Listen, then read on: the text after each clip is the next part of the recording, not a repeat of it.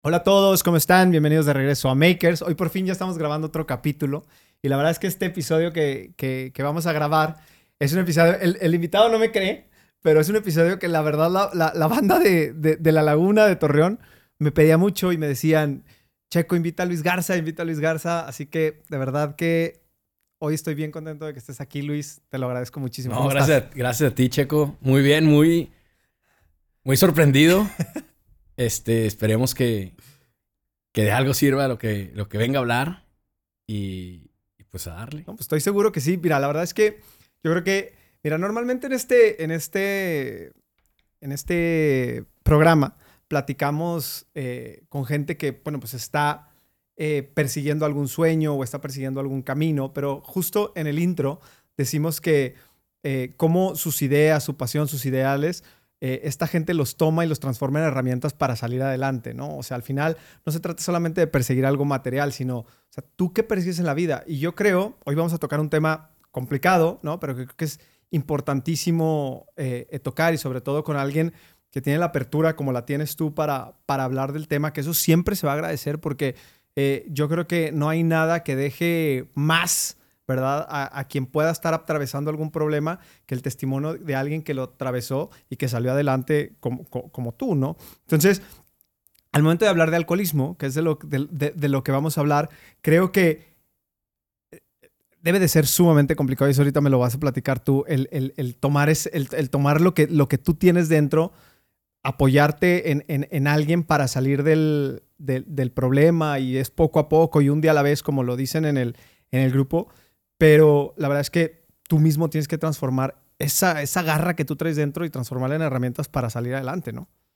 Claro. O sea, y en cada etapa de la vida, esa garra y esa ganas de no cambia. O sea, cada vez tienes una motivación diferente, ¿no? Porque a fuerza tienes que tener algo de, de por qué no. Y conforme fue avanzando mi vida, yo dejé de tomar a los 26 años. Habrá gente que diga muy chico, habrá gente que diga Hubiera dejado tomar los 12, ¿va? Sí. Pero, pues a fin de cuentas, así fue mi vida.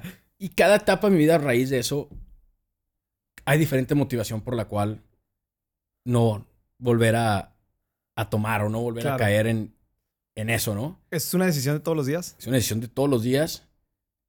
Ya a cierto punto a lo mejor no es tan complicada como se ve, porque ya te traes un ritmo y te acostumbras, pero sí es diario saber que no es la solución más que se te antoje tomar, bueno, en mi caso, porque hay muchos tipos de alcoholismo y muchos tipos de alcohólicos, al final de cuentas se cree que todo es lo mismo, a raíz de lo mismo, pero hay muchos tipos, ¿no? Hay que toma diario, el que toma los fines socialmente.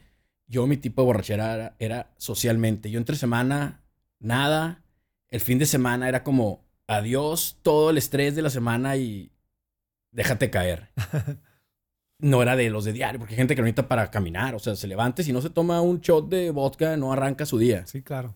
O para dormir, porque si no, no se baja. Yo no. Yo era el fin de semana y que se reviente el mundo y, ni modo, ¿ah?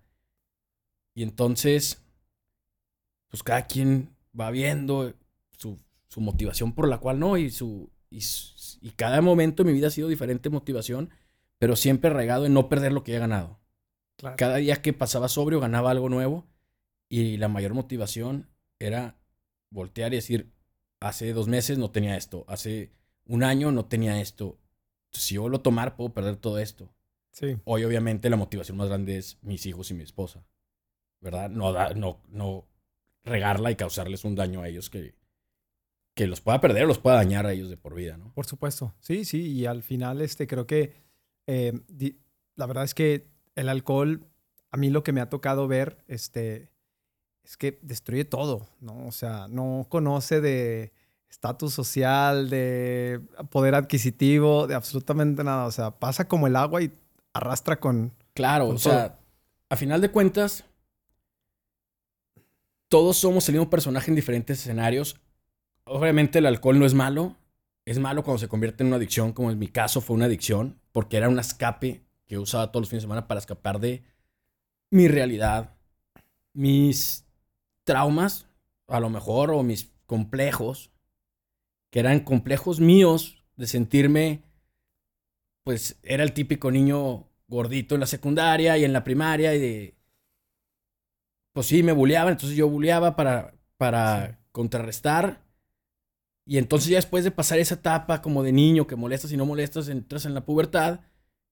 Y pues es la ley del, del más fuerte, ¿no? En la secundaria.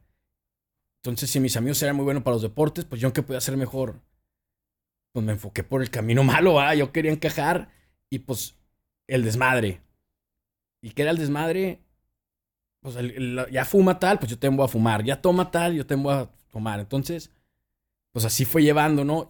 Y, y el querer sentirme aceptado me fue provocando, pues yo soy el, él es el más peleonero, yo soy el más borracho. Buscando lo malo en lugar de ser lo mejor por el bueno, queriendo encajar. Claro. Pero no de la manera correcta, ¿no? Sí, muchas veces o como que tratando como de encontrar ese lugar y que cuando sientes esta parte de... Porque, de repente pues lo, lo, ves allá afuera, ¿no? O sea, cuando alguien tiene algún problema de este tipo, pues a lo mejor suele ser el simpático o suele ser el este y el otro, y los demás lo celebran, ¿no? Entonces, cuando te celebran, pues dices... Claro. Y, y, y más si no traes una base que... o sea, una estabilidad emocional que te pueda decir, perme, esto, esto no soy yo. Y más, obviamente, ahorita en, este, en esta época, está como que todo más abierto, la gente habla, abre más sus emociones. Sí, sí. hay gente que todas se las guarda, ¿vas? Acaba de pasar el hermano del Backstreet Boy que se murió y creen que todos era adicto y que fue por una sobredosis o por. Pues no hay. No han dicho bien las causas, pero se cree que fue por una sobredosis. Que es. Porque, pero mucho tiene que ver que no sabes manejar tus emociones. Entonces, de niño no sabes manejarla, encuentras el alcohol, o en mi caso fue el alcohol, hay gente que encuentra otras drogas, hay gente que encuentra el deporte, hay muchas cosas sí, sí. para encarrilar. Pero en las épocas que yo crecí, o que crecimos, pues no era tan fácil contarle las cosas a la gente. Si tú te llorabas, eras de débil. Si tú contabas una, un tema, pues a lo mejor eras mal visto o eras juzgado, entonces mejor te lo guardas. Sí.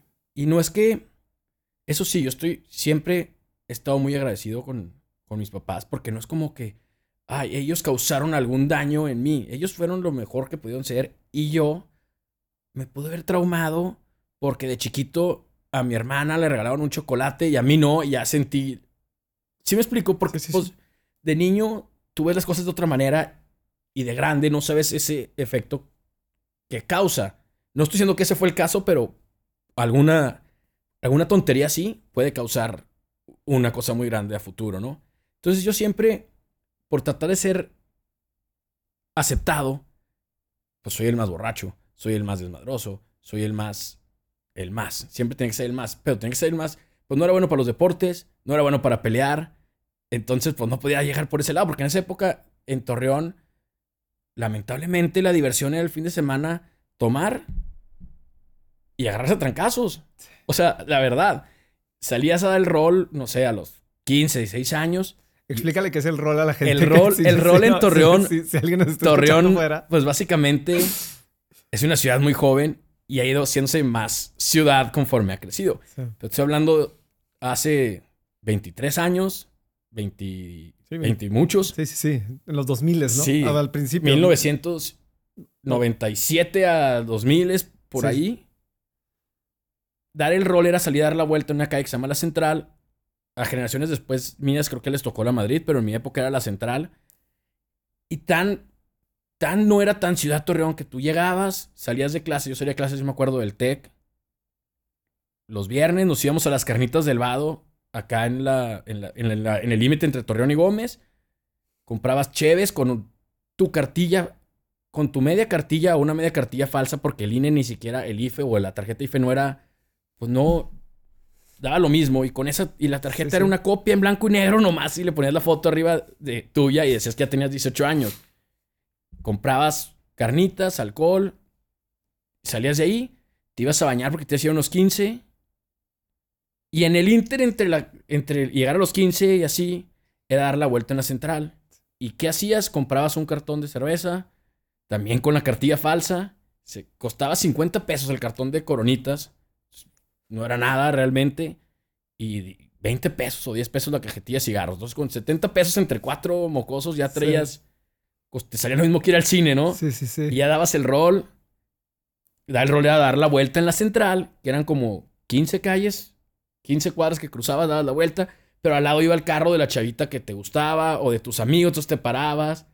Y luego había gente que le ponía sonidos a su carro para llamar más la atención y ponían, ah, y el carro va fulanita y prendías el, el, el volumen más fuerte para que te volteara a ver y levantabas la cerveza para que te vieran que tú ya estabas como agrandado. Sí, sí. Y pues así era, ¿no? Salías y luego te ibas a los 15, obviamente los 15 no tomabas, pero sí había forma de meter una anforita y hacerte el, el miren, yo traigo vino. Sí, sí, sí. Se acaban los 15 y si ya estabas un poco con más permiso, pues a lo mejor te regresabas a dar el rol, o a lo mejor ya te ibas a tu casa.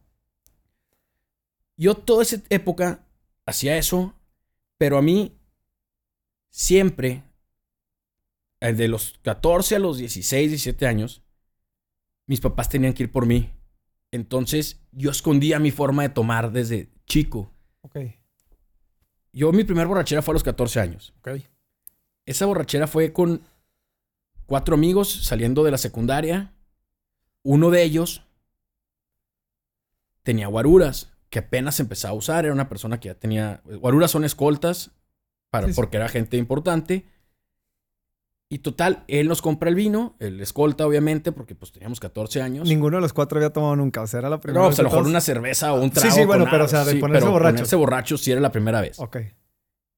Entonces, nos, como no había dónde tomar, ahí te va. Primero para tomar y que nos supiera rico, porque no sabe, no sabe rico. Menos a los 14 años que el paladar no está Sí, hecho para eso. fuerte. Saliendo, compramos raspados. Raspados son. Afuera de la secundaria se ponen a vender vasos con hielo y como jarabe de limón Sí, o de como- vainilla. como- Compramos raspados y vodka. Entonces le echábamos al jarabe, pues era puro azúcar. Con el vodka y ya sabía rico. Y compramos vodka porque decían los grandes que el vodka no huele, que no te iban a cachar. Y nos fuimos a casa de los escoltas de él, nos prestó la terraza o la cochera o ahí, ahí nos pusimos a, a pistear en la tarde. De ahí inventamos que nos teníamos que quedar a dormir porque había una fiesta en la colonia de Los Ángeles en casa de uno de ellos que sus papás no estaban. El de los escoltas se fue, nos- ya él ya porque tenía que llegar a su casa como a las 8 de la tarde, entonces nos fuimos allá. Supuestamente nos íbamos a quedar a dormir todos en casa de él. Y la fiesta sí era dos cuadras, o sea, sí había una fiesta ahí. Sí, sí, sí. Seguimos tomando, salimos, uno de mis amigos se cae saliendo y resulta que el hermano grande pasa por ahí, lo ve tirado y se lo lleva. Entonces ya nos quedamos tres. De los tres que De los sí, quedábamos tres. Y llegamos a la fiesta, obviamente nosotros nos sentíamos los fregones de la fiesta. No fue así.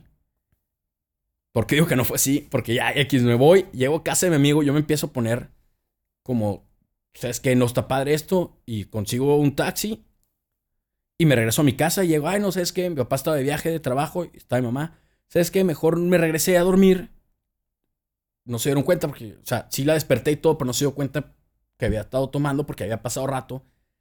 Ya, mejor me regresé a dormir porque mañana yo, para salirme temprano a la casa, dije, porque no quiero que me vean, a dar una cruda o algo, no sé, no quiero que me vean. Voy a ir a jugar golf con mis amigos. Yo nunca he jugado golf. Lo intenté una vez y no, y, pero pues, bueno. Y ellos iban a jugar a las 7 de la mañana. Otro grupo de amigos más sano que, que estaba metido Sí, en sí, eso, sí. ¿no? Ya me levanté, me fui.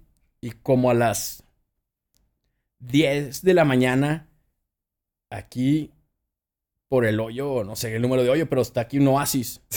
En el cinco. Había un terreno y por el terreno veo que me empiezan a pitar y era mi mamá. Y ya me, me habla que me salga, me sube y me subo al carro. Y resulta que una de las chavitas que había ido a la fiesta, esa mi, va al ballet con mi hermana chica y le dice, oye, ayer vimos a Luis, se veía muy mal. Y le dice, pues que andábamos tomados y así. Ok. Y pues no funcionó el plan de venirme acá para que no se dieran cuenta ni nada. Y ahí fue la primera vez que me, que me emborraché y que me llamaron la atención por, por emborracharme. Ok.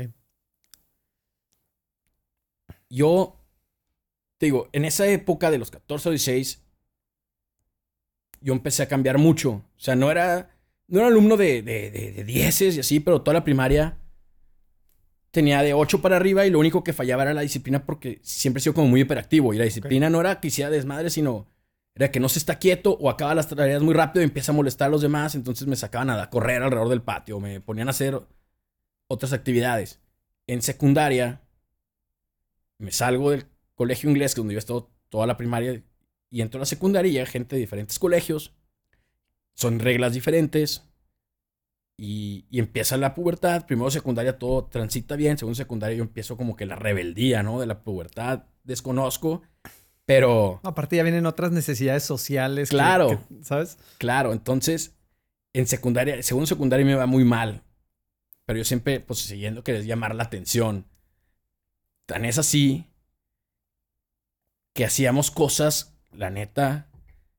Íbamos y compramos miniaturas, botellitas así de 50 mililitros. Ya. Por hacernos los malos. Esas son las de los hoteles. Sí, esa. Pues no te sirve de nada. Sí, sí. Comprábamos un vaso de agua mineral de 50 centavos que te servían así de la maquinita en la cafetería. Y en el baño le echábamos una entre dos y nos la tomamos como decir, ah.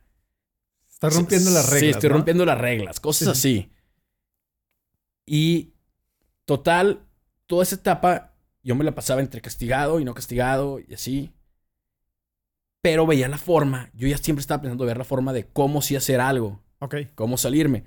Pasa secundaria, me gradúo, prepa, empiezan más libertades, que es lo que te digo de la época del rol Sí, y sí. todo eso. Traer carro. Pues traía carro, pero nunca o manejé. tus amigos. O sí, sí, así. no, no manejaba yo nunca tomado. Sí, sí, sí. Tenían que pasar por mí. Mis papás en esa etapa siempre estuvieron muy presentes, pero yo siempre hallé la forma de, de engañarlos, Sí, sí. de ocultar, de, de, de, de buscar el cómo sí hacerlo. Por ejemplo, una vez nos juntamos en mi casa y de ahí mi mamá nos llevó como a cinco o seis amigos a unos 15 años. Le dijimos que nos dejaran el campestre a las 8 porque queríamos cenar antes de los 15 años. Nos fuimos caminando por todo el campo de golf, cruzamos al diagonal las fuentes y llegamos a- al Tejabán. Que, que era que un. El Tejabán claro, era un lugar que era de tacos y carnes asada y te ven- nos vendían alcohol Ah, ok. por ser menores de edad. No sé por qué, te metían un cuarto atrás y te vendían. Ok, que eran unos litros. Sí, unos litros. Sí, sí, Entonces sí. te vendían, según tú decías, Y el dueño te los apostaba, ¿no? no, no, no, ese era, ese era el de al lado. Pero Ah, ese, ok. ese, ese ya me tocó ir más grande. No, pero Ok, aquí era el. Tejabán, era un restaurante así de carne asada y atrás en el fondo te hacían eso. Entonces tú llegabas y decías, ay, dame un Absolute con uva. Y el señor te daba su negro con uva y no le podías reclamar nada porque te estaba vendiendo por ser menor de edad. ¿Sí me explico? Sí, sí, sí. Este, tom- tomabas eso y luego nos regresamos otra vez, pero era en taxi para ya no llegar sudados a los 15.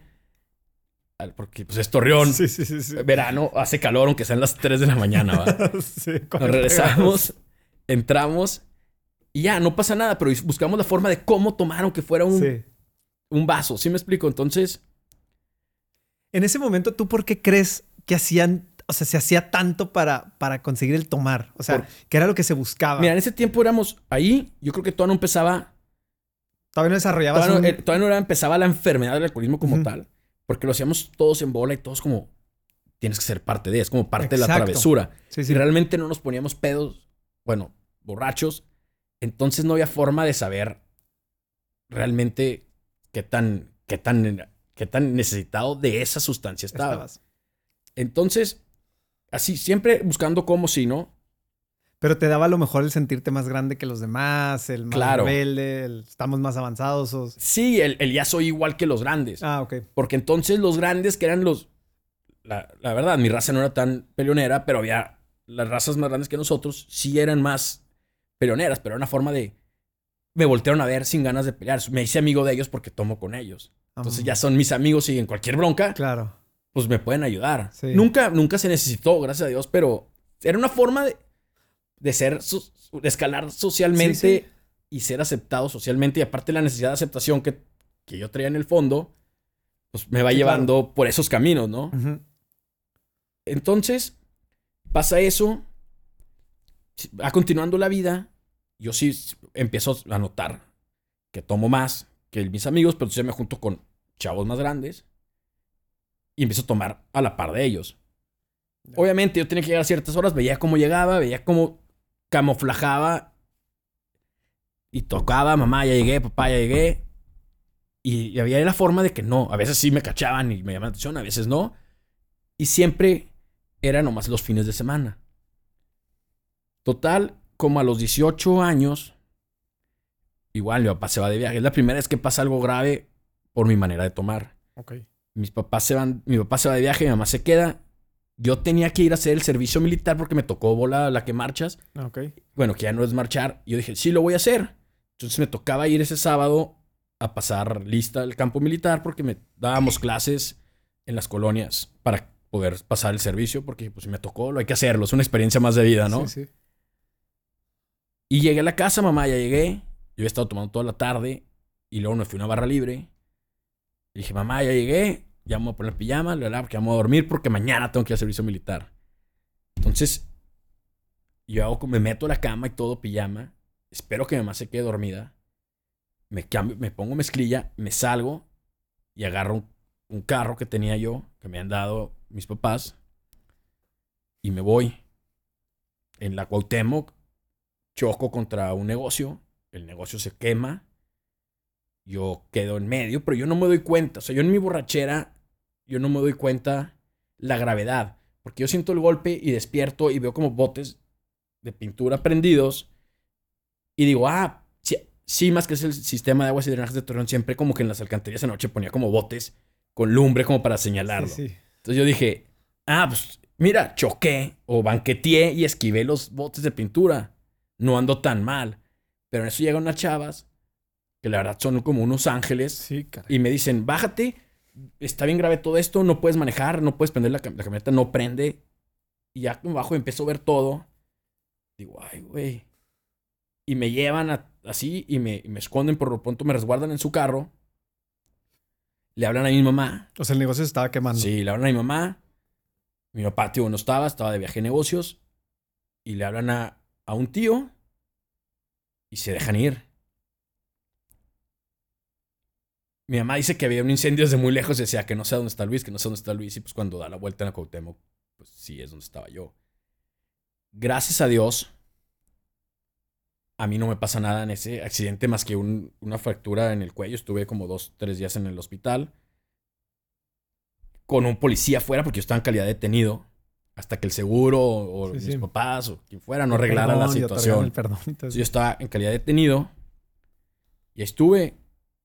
Gracias a estas chavas me pudieron sacar, llegaron y, y- y todo se arregló. Obviamente fue un daño muy grave para, para la economía de mi hogar.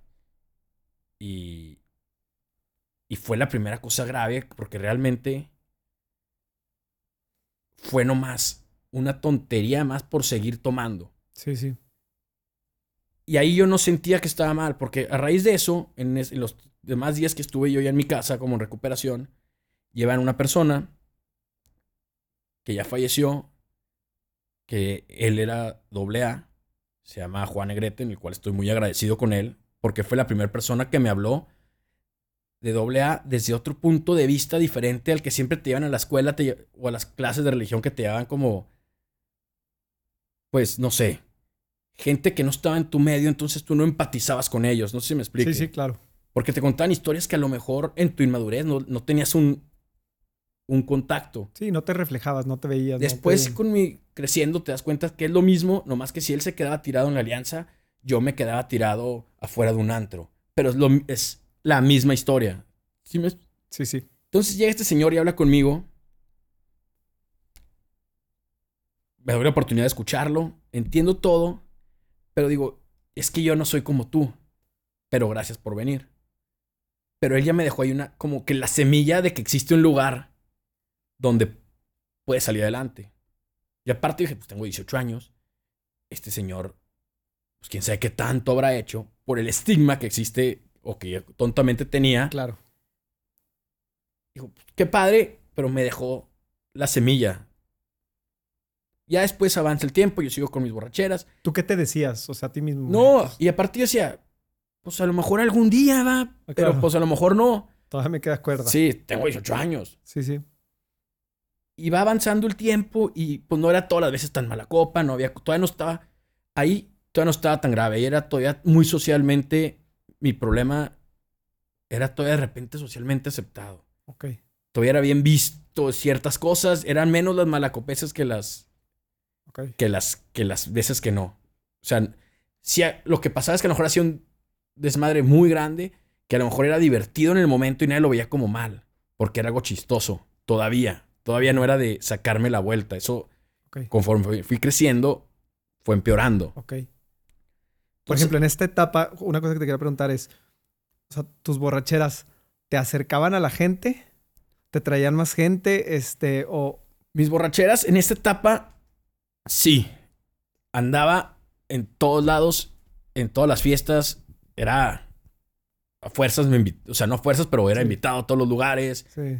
Me hablaba gente de diferentes grupos. De que, eh, vente, va a haber una borrachera en un rancho, va a haber acá. O, o yo los invitaba. En mi casa también siempre había porque a veces era de que prefiero que estés aquí que, que tontamente me decían, prefiero que tomes en la casa que tomes fuera, como Sí. para tener un tipo de control. Ya estoy hablando de aquí yo siendo mayor de edad, no, no menor de edad. Entonces, pues sí, en mi casa de repente se convertía en una casa de, de borrachera ese fin de semana. O ese día, pues, que decía como la comida y, y, y era pues hasta que yo me quedaba dormido de borracho. Ok. Entonces era. Se empezaba a las 2 de la tarde y se acababa, no sé, a las 2, 3 de la mañana, que ya tenía yo todo el día tomando, de que ya era demasiado, pero pues no se salía tan de control. Control. Porque estaba como un ambiente. Que después empecé a usar eso para seguir tomando. Pero sí que eso te llevó a eso. Entonces ya pasa, pasa la vida, pasan historias, viajes, cosas, digo, como cosas divertidas que todavía eran como, ah, qué chistoso. Sí, sí. Pero en el fondo, yo ya sabía que estaba en un camino que no era chistoso. Ya. En esto pasa a los casi entre 17 y 18 años. A los 19, 20. Yo voy a Mazatlán. Ahí fue lo más grave que así me pasó a mí algo muy grave. Y aún así no entendí. Yo voy a Mazatlán, mis papás ya estaban allá porque había un evento del negocio de mi papá que tenían, iba a haber un, un- un festival del vino porque en la familia siempre había vino porque nos dedicábamos a tener tiendas de vino y se vendía vino y alcohol y Sí. entonces en Mazatlán había una sucursal y había una, iba a haber una feria del vino. Yo venía llegando de, de un viaje, de haber estado en un internado en Europa, de un curso que fui. Y pues fue como que llegas y vente directo porque no te hemos visto en todo el mes. Y llegué y, y dicho, llegué a Torreón, mis papás ya estaban allá. Dormí, al día siguiente volé a Mazatlán. Llego y desde que llego a Mazatlán yo empiezo a tomar. Fuimos a cenar y pues en teoría estaba bien, happy, no estaba ebrio, ¿no? O sea, bueno, sí estaba, pero no estaba al grado que se viera que estaba tan... Sí, sí. Entonces, Como yo tenía mucho sin salir porque había estado en este curso que era como muy, muy cerrado y no tenías... Logro que me den el permiso de irme de antro esa noche. Se va un primo y yo nada más.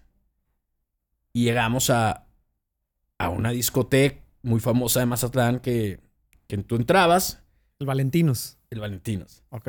Era un lobby y estaba Valentinos arriba. Estaba Es como un castillo, ¿no? Sí, estaba el cantabar, estaba otro lugarcito y así, ¿no?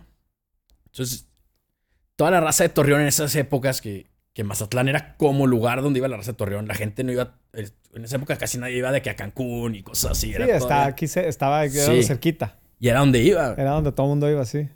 Entonces, pues había unas mesas que eran las que ponían para la gente de Torreón pegadas al escenario. Pero yo fui en una época que no, ya no era época de vacaciones de Torreón. Entonces, pues esas mesas eran de todo mundo, ¿no? Y ya llegué, pedí la mesa y empezamos ahí. Y me acuerdo que pedí unas botellas y en eso yo lo único que me acuerdo es que voy al baño y salgo del baño. Me des- después de ir al baño, yo me despierto y estoy en la calle con un chorro de guardias de seguridad y yo me paro y les digo, traigan a la persona que me golpeó. Vamos de frente para que me agarre de frente. Me dicen, no, no puedes, no puedes, no puedes pelearte, no puedes pelearte, está muy grave. Traigan a la persona que me golpeó. Estoy diciendo lo que yo me acuerdo. Muchas de estas cosas que yo me acuerdo es lo que yo viví. Sí, sí. Habrá alguien que vio otra cosa y puede decirte no es cierto, o puede decir, Sí, no sí. sé. Yo Estos son estoy tus diciendo- flashazos yo y estoy es tu lo que, yo, lo que yo viví, lo Sí, que claro. yo me acuerdo. Total, les digo, bueno, traigan a mi primo. Él sigue adentro, ya para irnos. Ya van y buscan a mi primo, lo encuentran, lo sacan. Llega una ambulancia y nos llevan a un. A un como una clínica. Pues era como un cuartito de emergencias abajo de un hotel. Y el chavo del el enfermero que estaba en turno me quería coser. Y yo le dije, no, no, no, espérate. Yo no sabía qué tan Tú no grave- sabías qué te había pasado. yo no sé qué tan grave era. Yo le dije, no me vas a coser. De seguro fue un, un trancazo. Pues son dos, tres, ¿qué puede ser? Dos, tres puntadas. Si no me coses, pasa lo mismo y mañana cicatriza. No. no pasa nada, ¿no? Y él, no, no, tenemos que coser a fuerza, tenemos que coser a fuerza. Le digo, no me van a coser hasta que no. Entonces que vengan mis papás. Mis papás están en Mazatlán. Les hablan. Llega mi mamá. Gracias a Dios llega mi mamá. Mi papá dice, no, este seguro está de mala copa. Y, como que si quieres ve tú. Y, fue mi mamá, ¿no? Llega mi mamá. Y obviamente ve la gravedad, que yo todavía no sabía que tan grave era. Dice, no, ni madres. No, no, no, no se cose. Le habla a mi papá, se deja a mi papá y me llevan al hospital que había en Mazatlán. En el hospital empiezan a hablar a, a un amigo de ellos que es del especialista en ojos acá en Torreón y les dice, ¿saben qué? Pues si tienen la duda, porque en Mazatlán le decían que, probablemente iba a perder el ojo. Digo, yo no sabía la gravedad. Esto es plática entre ellos y lo que yo he escuchado, ¿no? Dice, si quieren y quieren llevarse a los Estados Unidos, que cierren el ojo y luego ya. Nomás que cierren la herida para que no, no le metan mano a dañar algo más. Total, Llegan unos doctores especialistas de Mazatlán que no sé cómo van con ellos, hacen el trabajo que tenían que hacer. Y yo me despierto de nuevo, aterrizando en Houston, sin saber qué onda. Les pregunto, ¿por qué estoy en un avión? ¿Por qué están mis tíos que no estaban? O sea, porque pues obviamente tuvieron que venir tíos con los pasaportes y las visas desde Torreón para, para llegar. Y gracias a Dios mis papás tienen la posibilidad de conseguir esos medios para, para irme, porque si no me hubieran, si no iba a perder el ojo. Así. Llegó a, a Houston. Yo no sé qué está pasando. Dice mamá, pues tu papá ya es como exagerado. Quiere ver que no te ha pasado nada en la cabeza porque tuviste un golpe muy fuerte y, venimos aquí a hacerte el estudio porque... Y yo como que no cuadraban las historias. Sí, sí, tú, tú, tú, entraste al baño y despertaste en la calle. Obviamente en Estados Unidos después de... Eres mayor de edad, entonces ya todo es tú solo. Entonces llega el doctor, el doctor Hamill, que fue el que me estuvo llevando todo el transcurso. Yo no lo conocía en ese momento y me dice pues Luis, no perdiste el ojo, vamos a ver qué podemos hacer por rescatar la visión. Y yo de qué, de qué está hablando este señor. Sí, así de, plano, ¿no? Total, pasaron, fueron 10 operaciones. Tú sin saber, o sea, sí, ya, ya, después ya, ya, ya fui sabiendo. Fueron 10 operaciones, entre ellas reconexión de retina, trasplante de córnea, este, de movimiento de los párpados. N cantidad, porque aparte en Houston o en Estados Unidos es yo soy el doctor especialista en esto y él te canaliza ahora con el especialista en el párpado derecho. O sea, todo tiene Todos son especialistas en, algo. Y él era como el coordinador, ¿no? El gerente y él iba direccionando. Gracias a, a, Dios dimos con este doctor. Mis papás tuvieron los medios, el seguro apoyó y pudimos, pudieron ellos sacar adelante mi ojo.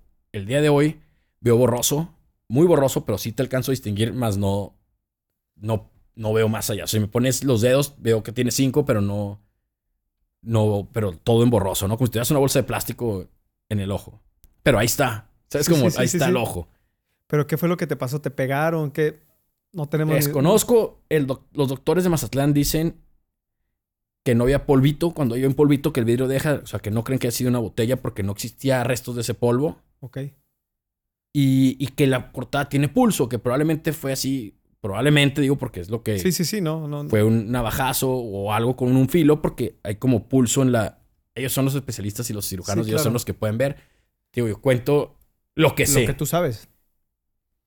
Total, se salva el ojo, pero yo sigo sin entender que ya hay algo mal en mi forma de beber. ¿Sí me explico? ya, ya fue el choque, fue esto. Algo, hay, algo que, que, está haciendo que yo tome sin control. Porque ya no estaba... Ya empezaba a tomar sin control y sin frenar. Y, sigo, sigo insistiendo, nomás era los fines de semana, no era una persona que tomaba diario. Y nunca fui una persona que tomara diario ni entre semana. Oye, y el, y el no tomar diario no era lo que te decía de yo no tengo bronca. Claro, porque, yo tomo el fin. Lo puedo dejar perfecto. Y a lo mejor duraba tres fines y no tomaba nada porque por cualquier cosa, pero llegaba al fin que sí tomaba y tomaba. Sí, cuando dicen, no vuelvo a tomar porque este fin me pasé. Ándale. y, aguantas dos semanas o algo así. Y, y, y pasa el tiempo, en ese rapso, un amigo mío muy cercano entra a AA, él por temas de otro tipo, pero estábamos muy chicos, yo me acuerdo, pues teníamos, él es un año más chico que yo, tenía 19, 20 años y él ya estaba ahí. Y él siempre estaba como que, ven, así, ¿no? Hasta un punto que era medio hostigante. Sí, sí. Que yo, gracias a eso, yo trato de no juzgar ni decirte, hey, estás tomando mucho, ven eso, porque no va por ahí la cosa, ¿sabes? Claro. cada quien tiene su fondo y cada quien tiene... Y más yo, yo sé que cada quien tiene su fondo porque ya van dos accidentes en los cuales no toco fondo. ¿Sí me explico? Y todo el mundo tiene su fondo o todo el mundo tiene... No necesariamente es que dejes de tomar. Hay gente que es bebedora muy fuerte, o sea, quiere decir que puede tomar mucho y no por eso es alcohólico. Y hay gente que, que con una peda tiene para toda su vida y ya quiere parar porque no le gustó la forma que salió de control, ¿no? Entonces en doble A llega desde el que se tomó una cerveza y se sintió mal y ya no quiere tomar hasta el más borracho, drogadicto. Porque le puede dar que- ansiedad, le puede dar Claro, un montón de cosas. Porque pues cada cuerpo es diferente, Sí, cada sí, sí. cabeza es un mundo y cada quien trae su, Su historia. Su costal, ¿no? Sí, Cargando. Entonces, este chavo ya está en, en- en esa onda y yo sigo. Yo para eso tengo una novia en esa época, que fue casi lo último de, de mi alcoholismo.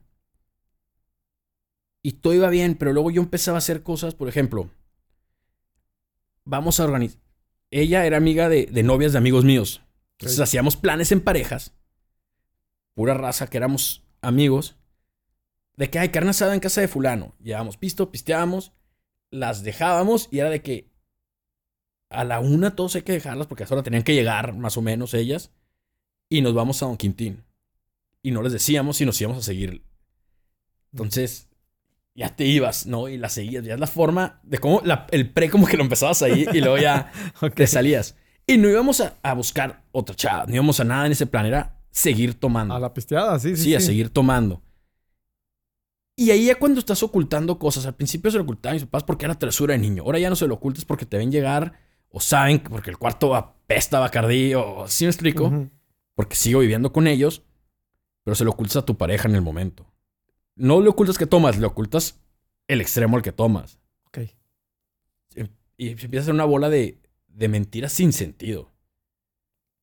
Entonces, va avanzando y, y la, relación, la relación también va causándose con muchos problemas. Y es donde yo empiezo a cada vez como poner peor porque las mismas mentiras que yo genero para tomar van dañando la relación. ¿Sí me explico? Sí. y se va haciendo una relación muy, muy mal. Que realmente estoy muy agradecido de esa relación porque gracias a esa relación yo pude dar el paso de, de- de dejar de tomar, pero en su momento, pues no era una relación bien, de ninguna de las dos partes, creo yo, pero más causada por mí. O sea, Sí. sé que es mi culpa lo que forzó todo eso, ¿no? Ok. Total, llegó un punto en que ella me decía, ¿sabes qué? Pues mejor yo salgo contigo. Ah. Ya, sí, antes yo por decir me decía, me voy a ir a comer con mis amigos al costeñito y después de ahí llego por ti para checar y irnos a la fiesta de tu amiga. No, ni madres, ahora mejor, porque sé que a lo mejor ya no vas a llegar por mí. Sí me explico, entonces mejor no vayas a comer con tus amigos y si quieres a las 6 de la tarde empezamos a tomar. Entonces esto a mal porque yo empecé a, sin querer, empecé a jalarla que se sumara eso para, para, sí me explico, Sí, para sí, yo sí. no, Sí, ella a lo mejor en su ansiedad, De- de- porque sí. no me vaya a dejar plantada, porque mejor otro, me, mejor yo me sumo. sumo. Y a lo Y- mejor era su forma de encajar contigo, ¿sabes ¿no? cómo? Y ya, y ya no está bien. No, no. Y entonces, esa relación obviamente, pues estaba muy mal, íbamos y veníamos, íbamos y veníamos. Y total, durante todo este tiempo, yo me voy dando cuenta cada vez que, que ya necesito tomar más y que ya no me sabe. O sea, yo, por ejemplo, había un lugar que se llamaba el 410 que vendían martinis. Ok. Yo llegaba a ese lugar, si no había tomado en toda la tarde, y ya iba tarde porque salía a trabajar, tarde, lo que fuera, porque para eso yo siempre estudiaba y trabajaba desde chico. Y entre como fui más grande, pues más trabaja, más estuve metido. Y entonces a lo mejor yo salía tarde, pero para encaminarme al, al grado de, de- de, según yo, alcanzar a mis amigos que tenían desde mediodía pisteando, llegaba al 410 y le decía al chavo, dame dos martinis como los de James Bond, pero sin nada, con puro vodka y sin aceituna. Shakealos. O sea, era vodka solo frío. Ok. Me tomaba los dos de fondo y pues ya era como... Los de- ok. Pero no- no, realmente era una tontería. Era, era para no decir que me diera vodka solo. Sí. Sí, era una forma de cotorrear, Sí. ¿no? Sí, sí, sí. O de sentirme que no estaba tomando el vodka solo. Sí, sí, sí. Y pues ya dos, dos vodkas de shot, porque aparte cuando nos tomaba shot, pues ya como que sí. Sí, pues, Sí. Y luego ya me sumaba donde íbamos, ¿no? Ok. Entonces. ¿Te entonabas o Sí, no? sí, sí, sí, te- claro. Pero ya era, ya era mi necesidad de estar tomado. Y por ejemplo, yo me acuerdo que dejé de tomar Bacardí porque el borracho saca excusas.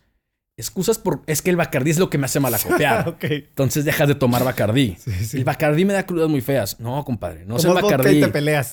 Sí, y no es... Es la cantidad. Todo es la cantidad. ok. Yo te aseguro que si te tomas dos vodkas, no te va a pasar nada. Si te tomas dos botellas de vino tinto, sí te va a pasar igual que si te tomaras... ¿Sí me explico? Sí, sí, sí. O sea, al día siguiente la cruda es la cruda. Entonces, yo iba cambiando, ya no tomo Bacardí. Y dejé de tomar Bacardí como a los, no sé, 22, 23 años. Ya no tomaba Bacardí más que, obviamente, si llegaba a un lugar, en un rancho, a las 3 de la mañana y ya no había nada más que Bacardí, me iba a tomar el Bacardí. Sí. No le iba a hacer el feo porque no. Pero llega un punto, ya la relación, ya no andábamos, pero como que de repente nos hablábamos y sí. Y aquí es donde yo ya me doy cuenta que ya no encajo con mis amigos ni con nadie. Porque ya me lo decían. O sea, mis amigos cercanos ya me decían, es que Luis, jajaja, jijiji, tus primeras tres cheves y dos vinos. Después es como, ya vete haciendo para allá.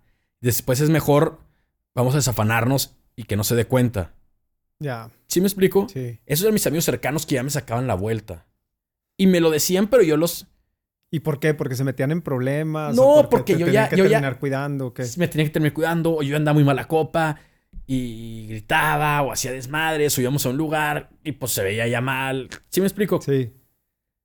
Entonces era como, ah, bueno, está bien, no hay pedo. Yo ya nunca, yo nunca volví a manejar tomado, más que esa vez. O sea, después del... esa única vez. del- Fue la primera y única vez que manejé tomado. Al día del incendio. Y ya. Ok. Entonces, yo ya aquí ya trabajaba más, tenía una lana, yo le pagaba a los hijos de un empleado de mi papá que ya manejaban, pero que manejaran en la noche. Ah, pues ya me manejaban ellos, yo les decía, tío, donde ya, ya todo salía control. Yo tenía mi plan para seguir la fiesta, viniera quien viniera, me siguiera quien me siguiera. Sí, sí. Entonces, para la pre no había bronca, siempre sí, vente, la, la, porque era la parte chistosa, ¿no? Ok. Y ya conforme de que vamos al antro, ya en el antro era como. Por ejemplo, íbamos a clásico. Y yo me acuerdo que yo le decía a los guardias: No voy a hacer desmadre. A la prim- no, no me, y ni me saques públicamente. A la primera que la riegue, me haces así. A la segunda, me vuelves a hacer así. Y ya me salgo yo solo. Sí, Porque sí. tenía fama en clásico que te sacaban muy violento y te hacían. Ok. así, había muchos que eran. Que no eran muy modosos para retirarte, ¿no? Entonces. Muy amable. sí. Entonces ya estaba arreglado. Es más, llegábamos a veces a, a clásico, a las, ya, ya no estábamos también, nos dejaban entrar a las 9 de la noche y ya era el pre ahí. Y nomás nosotros solos de pre. Entonces ya cuando abrían las puertas que entraran todo el mundo, Se ve para no moverte. sí, ya para no moverte, ya me dejaban a todos, pero nosotros llegamos de pre. Y como yo para la una ya me iba, porque ya, pues ya, y yo de ahí me iba, digo que ya mis amigos como que ya no, entonces sí estaba con ellos en esa parte o en las fiestas. Entonces yo siempre traía, porque ya sabía que siempre, o sea, volviendo, tipo íbamos a un pre, yo siempre salía a mi casa con tres botellas. Una para mí, para los que fueran conmigo. Otra para el que pidiera. Porque siempre llegaba gente que no traigo vino y pues no, pues esta es la mía, pues, Ok. o es la de nosotros. Ok. Toma tú de, de- de esta, ¿va? Sí, sí. Y otra, por si se acababa y tenías que seguir, ya no te ibas hacia adelante, tú te ibas a quedar ahí, pues para que nunca faltara. Ya, ya, ya. O sea, te preocupaba que faltara. Claro, es como cuando fumaba, ya no fumo tampoco, pero cuando fumas, pues siempre tienes que tener cajetillas escondidas y así, porque no voy a darme un ataque de ansiedad a las 9 de la noche y no tengo sí, sí. cigarros y. Y está el que pide que no traigo Sí, algo así. Ándale. Y que flojera salirme al Oxxo. Entonces, como que tenía. Y tenía una cuarta botella escondida en la camioneta, que esa nunca, realmente nunca la usé. Ok. Y aparte, te digo que cada borracho se cuenta sus mentiras.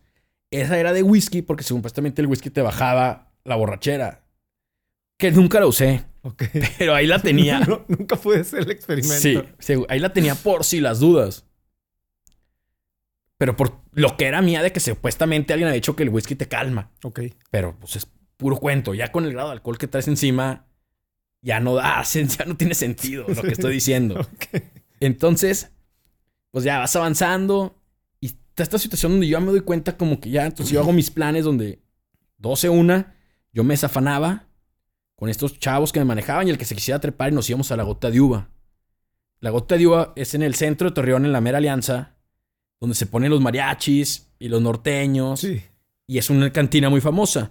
Pero fuera de la cantina, cuando se cierra la hora de alcohol, aquí en Torreón es a las 2 de la mañana, te venden clandestinos. de la colonia de la Alianza salió un señor que se llamaba El Chato y te vendía vino. Él tenía una bodeguita y te vendía litros, mucha gente iba por litros. Y yo le decía, pues dame una botella, pero no puedes pistear en la calle. Entonces había un viejito, que yo decía que era mi tío, que vendía gorditas y tamales en la noche. Entonces yo le, da- yo le daba ¿Tu pisto. tío? Sí. ¿Era tu tío? Ok. Yo le daba, yo le daba, yo le daba pisto a él y él me cuidaba la botella, los hielos y entonces ahí nos servíamos y los dos pisteábamos juntos. Tú y el del tío. Y el que fuera conmigo, Sí, sí, sí. muchas veces fue él y yo solos. O sea, la- realmente sí fue una persona con la cual conviví mucho. Ok. Y en las últimas, porque ya era en la tarde, en la, o sea, ya en la noche, al final de las borracheras. Estoy hablando de 12 en delante. Y entonces yo me fui haciendo muy amigo de toda la gente de la alianza. Una vez, un, otro borracho que pasó por ahí me le hizo de tos. Y realmente los mariachis y la gente de ahí me, me, me defendió. Pero, pues porque yo estaba ahí y convivía con ellos y a lo uno mejor de ellos. les agradaba o a lo mejor pues, les pichaba un pisto o lo que sea y les caía bien o lo que fuera, ¿no? Pero ahí estaba, pero yo ya estaba en un mal estado. O sea, yo ya estaba en las últimas. O sea, al lado de mí había gente vagabunda, tirada. Como podía haber una persona que fue por el mariachi para los 15 años de su hija y ve que, "Uy, ¿qué pedo con esto? ah? ¿Qué está pasando aquí? Sí. Y estos chavos pues me cuidaban y ya me decían, no, ya, ya vámonos, ya. Nos íbamos. Y la otra cosa que hacía, porque siempre, digo, volvemos al tema, tenía mi hermana, que le tocó la primera borrachera, que le dicen todo, es más chica que yo, dos años, pero siempre sus amigas y mis amigos íbamos juntos a todos lados y tocábamos mucha Ah, convivencia. Y ella le afectaba mucho mi manera de tomar, porque el alcohólico no nomás afecta su vida, Sí. afecta el entorno. Yo sé que a ella le afectaba mucho, como a mis papás les afectaba en otro grado y como mis hermanos más chicos. A lo mejor no lo vivieron tanto porque estaban más chicos, pero todo mundo, mi, mi alcoholismo Les afectaba salpicaba. a todo el entorno. Ella era la más porque a ella le tocaba muchas veces verme, convivir o oír las cosas porque estaba más cerca hacia el ambiente en el que yo andaba, ¿no? Entonces, para yo no, yo no topármela de causarle problemas, yo empecé, también en esa época, si no me iba a la bota uva, nos íbamos a ranchos muy seguidos a tomar. Y pues era irte y tomar todo el fin de semana o de sábado desde las 2 de la tarde hasta el- ya que te durmieras y el domingo te regresabas, pero ya podías malacopiar y hacer lo que quisieras allá. Sí. Era como, sé que la riego, entonces voy y me pongo en un lugar donde está controlado y haz todo el desmadre en este cuadro, ¿no? Ok. Entonces nos íbamos mucho a ese tipo de planes, no porque nos gustara el campo, sino porque nos gustaba tomar. Sí, sí. O sea, Claro, sí. el pretexto perfecto, ¿no? Así es el A perfecto. mí, a mí me llama mucho la atención, o sea, nada más, o sea, perdón que te interrumpa, pero para Sí. reforzar esto, o sea, si alguien, digo, a sé que debe de suceder en otras ciudades, pero a lo mejor en ciudades más grandes como la Ciudad de México o algo así, no, o sea, pero ¿cuántas veces no te tocaba, o sea, que realmente el plan era, o sea, se sentaban en la caja de una camioneta, en el, ahí en el, entre los nogales, y a estar pisteando Eso era el y plan de un decir sábado. puras estupideces Así. y reírte y que realmente si tú le platicaras esto a alguien más de que, oye, ¿qué hicieron? No, pues ahí estuvimos sentados. En unos nogales todo un sábado en la tarde, decir. ¿Cómo? ¿qué? A 40 grados. Y era un plan muy continuo. Y todo muy se increíble, o sea, Claro. Los, que, los que lo hayan hecho y nos estén escuchando, les va a dar nostalgia Y escuchar aparte, y aparte, éramos puros vatos, ¿eh? O sea, no, esto. iba- Sí, sí, no sí. iban mujeres. Sí, no, no, no, no. Ni, ni nos íbamos a dormir al rancho, iban mujeres. Sí, sí. puros vatos a tomar Sí. y a platicarte tarugadas entre tú y el otro. Y la carrilla y este. Sí, y otro. ya, nomás. Y nada más. Y era un plan de todos los sábados. O sea, yo, digo, yo me iba a rancho a dormir, pero tenía ese plan de los sábados. O sea, todos los sábados había el rancho de, de un primo donde todos los sábados había eso. sabemos de quién es. Y llegaba, y llegaba mucha gente de muchas edades. Sí. Que después eso se convirtió en el Piggy Fest. Que- pero se cambió de los sábados al jueves. Yo ya no tomaba ahí, pero terminó siendo lo mismo. Yo ¿Qué seguí el, el Piggy Piggy Fest. Fest, por favor, Yo seguí yendo ahí cuando ya dejé de tomar. Porque se hizo más o menos por las fechas. El Piggy Fest era ir a casa de un amigo que le dicen el Piggy los jueves, pero empezó como que fue cayendo raza con él con Chévez y que es- fue más, más, más hasta que de repente ya era como gente de desde 18 años hasta gente de 32 años ahí. Ok. Perdón que me ría, pero es que me voy acordando yo porque muchas veces Sí, me tocaba. Y todo el mundo llegaba, o sea, tú llegabas con tus seis y luego el otro llegaba. Cada quien llegaba con lo que quisiera Sí. y ahí se ponían a tomar y el Piggy ahí estaba de host. Que nomás el host era abrirte la puerta a su casa. Porque no había nada más. O sea, no te ponía de que "Ay, hay papitas. No, cada quien llevaba lo que quisiera tomar y lo que quisiera comer. Sí, sí, sí. Y se fue haciendo así. Que fue lo mismo, exactamente el mismo esquema que se hacía en el rancho ese. Hasta que se llamó el Piggy Fest. hasta que se convirtió en el Piggy Fest. Es más, una revista social de aquí de Torreón, no sé, hizo una campaña con la corona y al Pigifel les regaló un barril de cerveza si tomaban, como de promoción que tomaban barril de cerveza Para promocionar. para promocionar y fueron a tomar fotos de la revista. Aparte, me- digo, normalmente en todos los programas ponemos como fotos y sería increíble poner fotos de Piggy Del Piggy para que puedan ver lo que era. Porque digo, hasta medio oscuro y así que apenas se vea lo... Era, era la, la cochera de, de, de, de Piggy. Y a veces en la calle, ¿no? Y a veces en la calle. Sí, claro. Sí, sí, sí. Yo, yo, yo, yo del que me acuerdo era en la calle por eso... Sí, en la calle. O sea, la cochera estaba abierta, pero pisteabas en la camioneta. Ajá, sí, sí, sí. O sea, era la luz de la calle el único que te alumbraba, ¿no? Claro. Y luego hubo un tiempo que pusieron unos tacos. Está la pared de enfrente, o sea, está aquí la casa, luego está la calle, luego aquí estaba una pared. Pusieron unos tacos aquí. Ya nomás le gritaban al de los tacos de que querían las órdenes y se las pasaba por, por atrás. Y era la Ya ni siquiera carne se hacía, le pedías al de los tacos. Por la barda. Sí. Te la pasaban por la barda. Pero bueno, entonces está todo el desorden este que traigo yo en mi vida que ya me doy cuenta que ya no. Con esta chava que era mi novia también todo ya muy mal. Seguíamos hablando, pero no había, no había para dónde. Sí. Pasa las últimas borracheras. Los últimos dos días que yo tomé. Yo creo que fue, fue muy raro.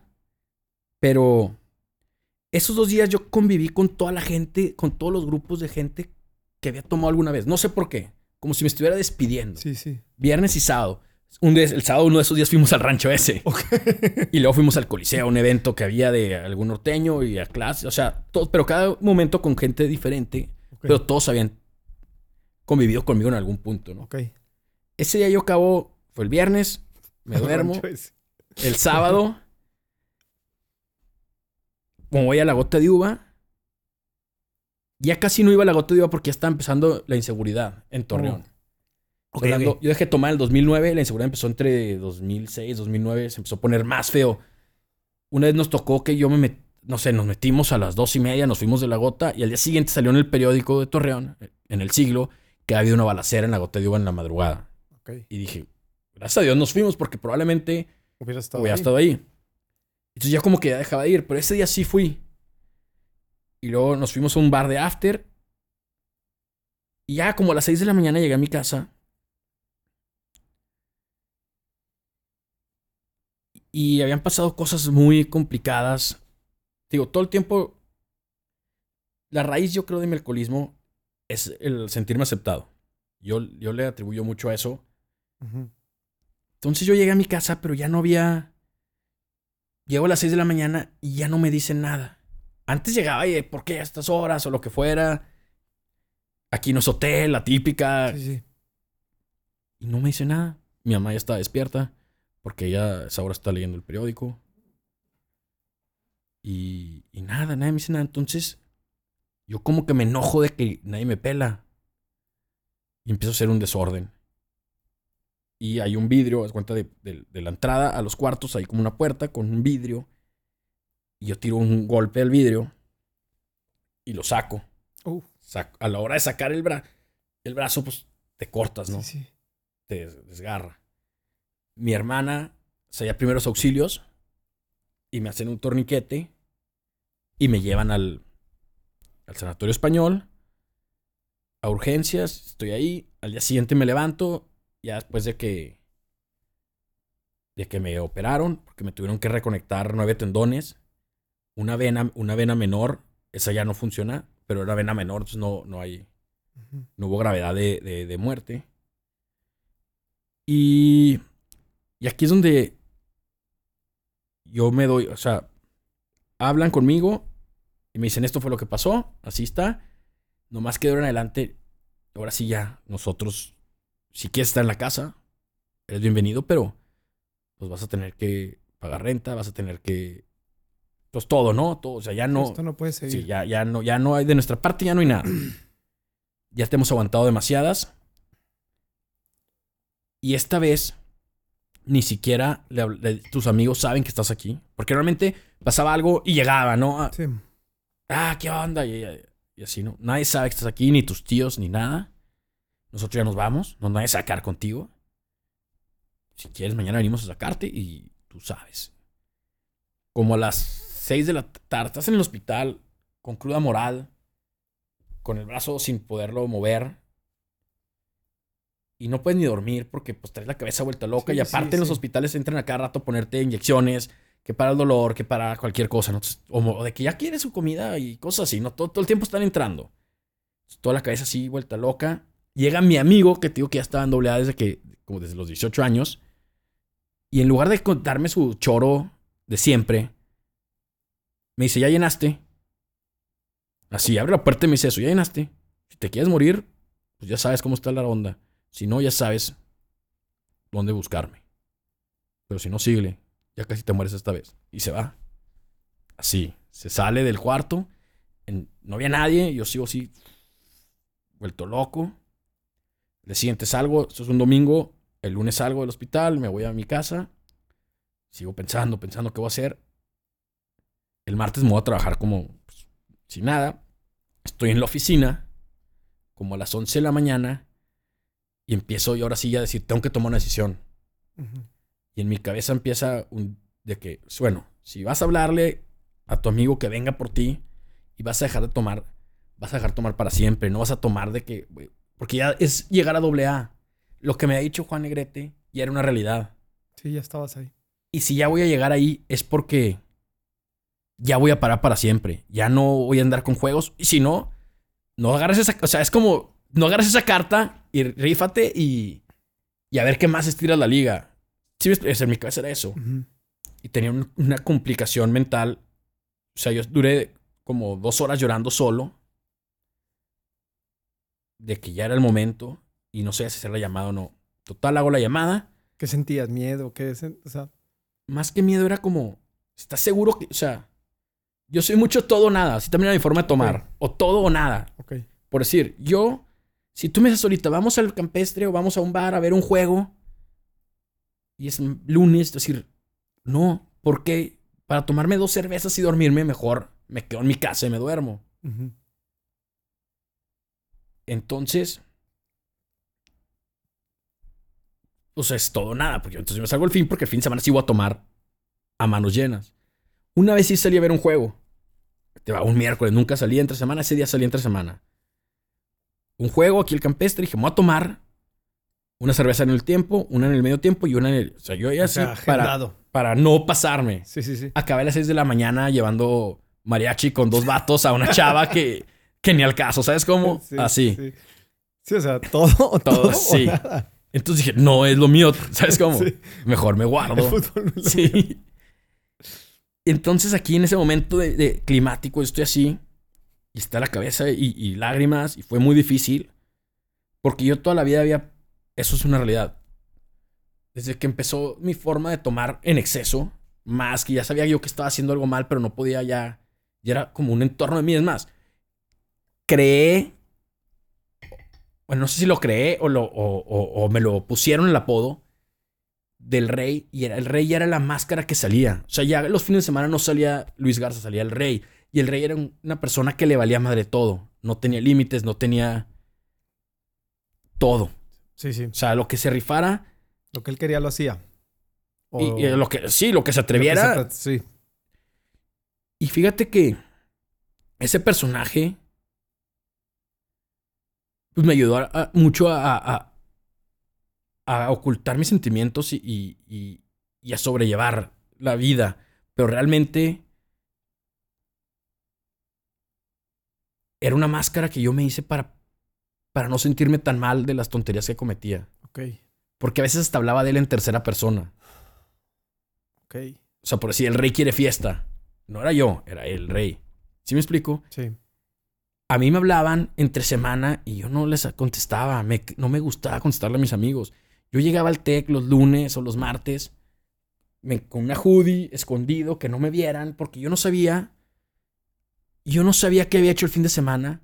O sea, yo sabía que había, sí sabía qué había hecho y dónde había estado, pero yo no, si te vi y platiqué contigo, yo no sabía qué te platiqué o qué te dije o si terminó mal esa plática y a lo mejor Te insulté. o- Sí, entonces yo me escondía. Luis Garza era muy, escon- muy, pues era una persona que se escondía, que estaba ocultando sus emociones, que estaba resguardado. Y entonces el rey era una explosión de todos los sentidos. O sea, cuando salía él, que se, que se multiplicaba el alcoholismo y salía ese personaje, en una borrachera mía, todos los sentimientos explotaban.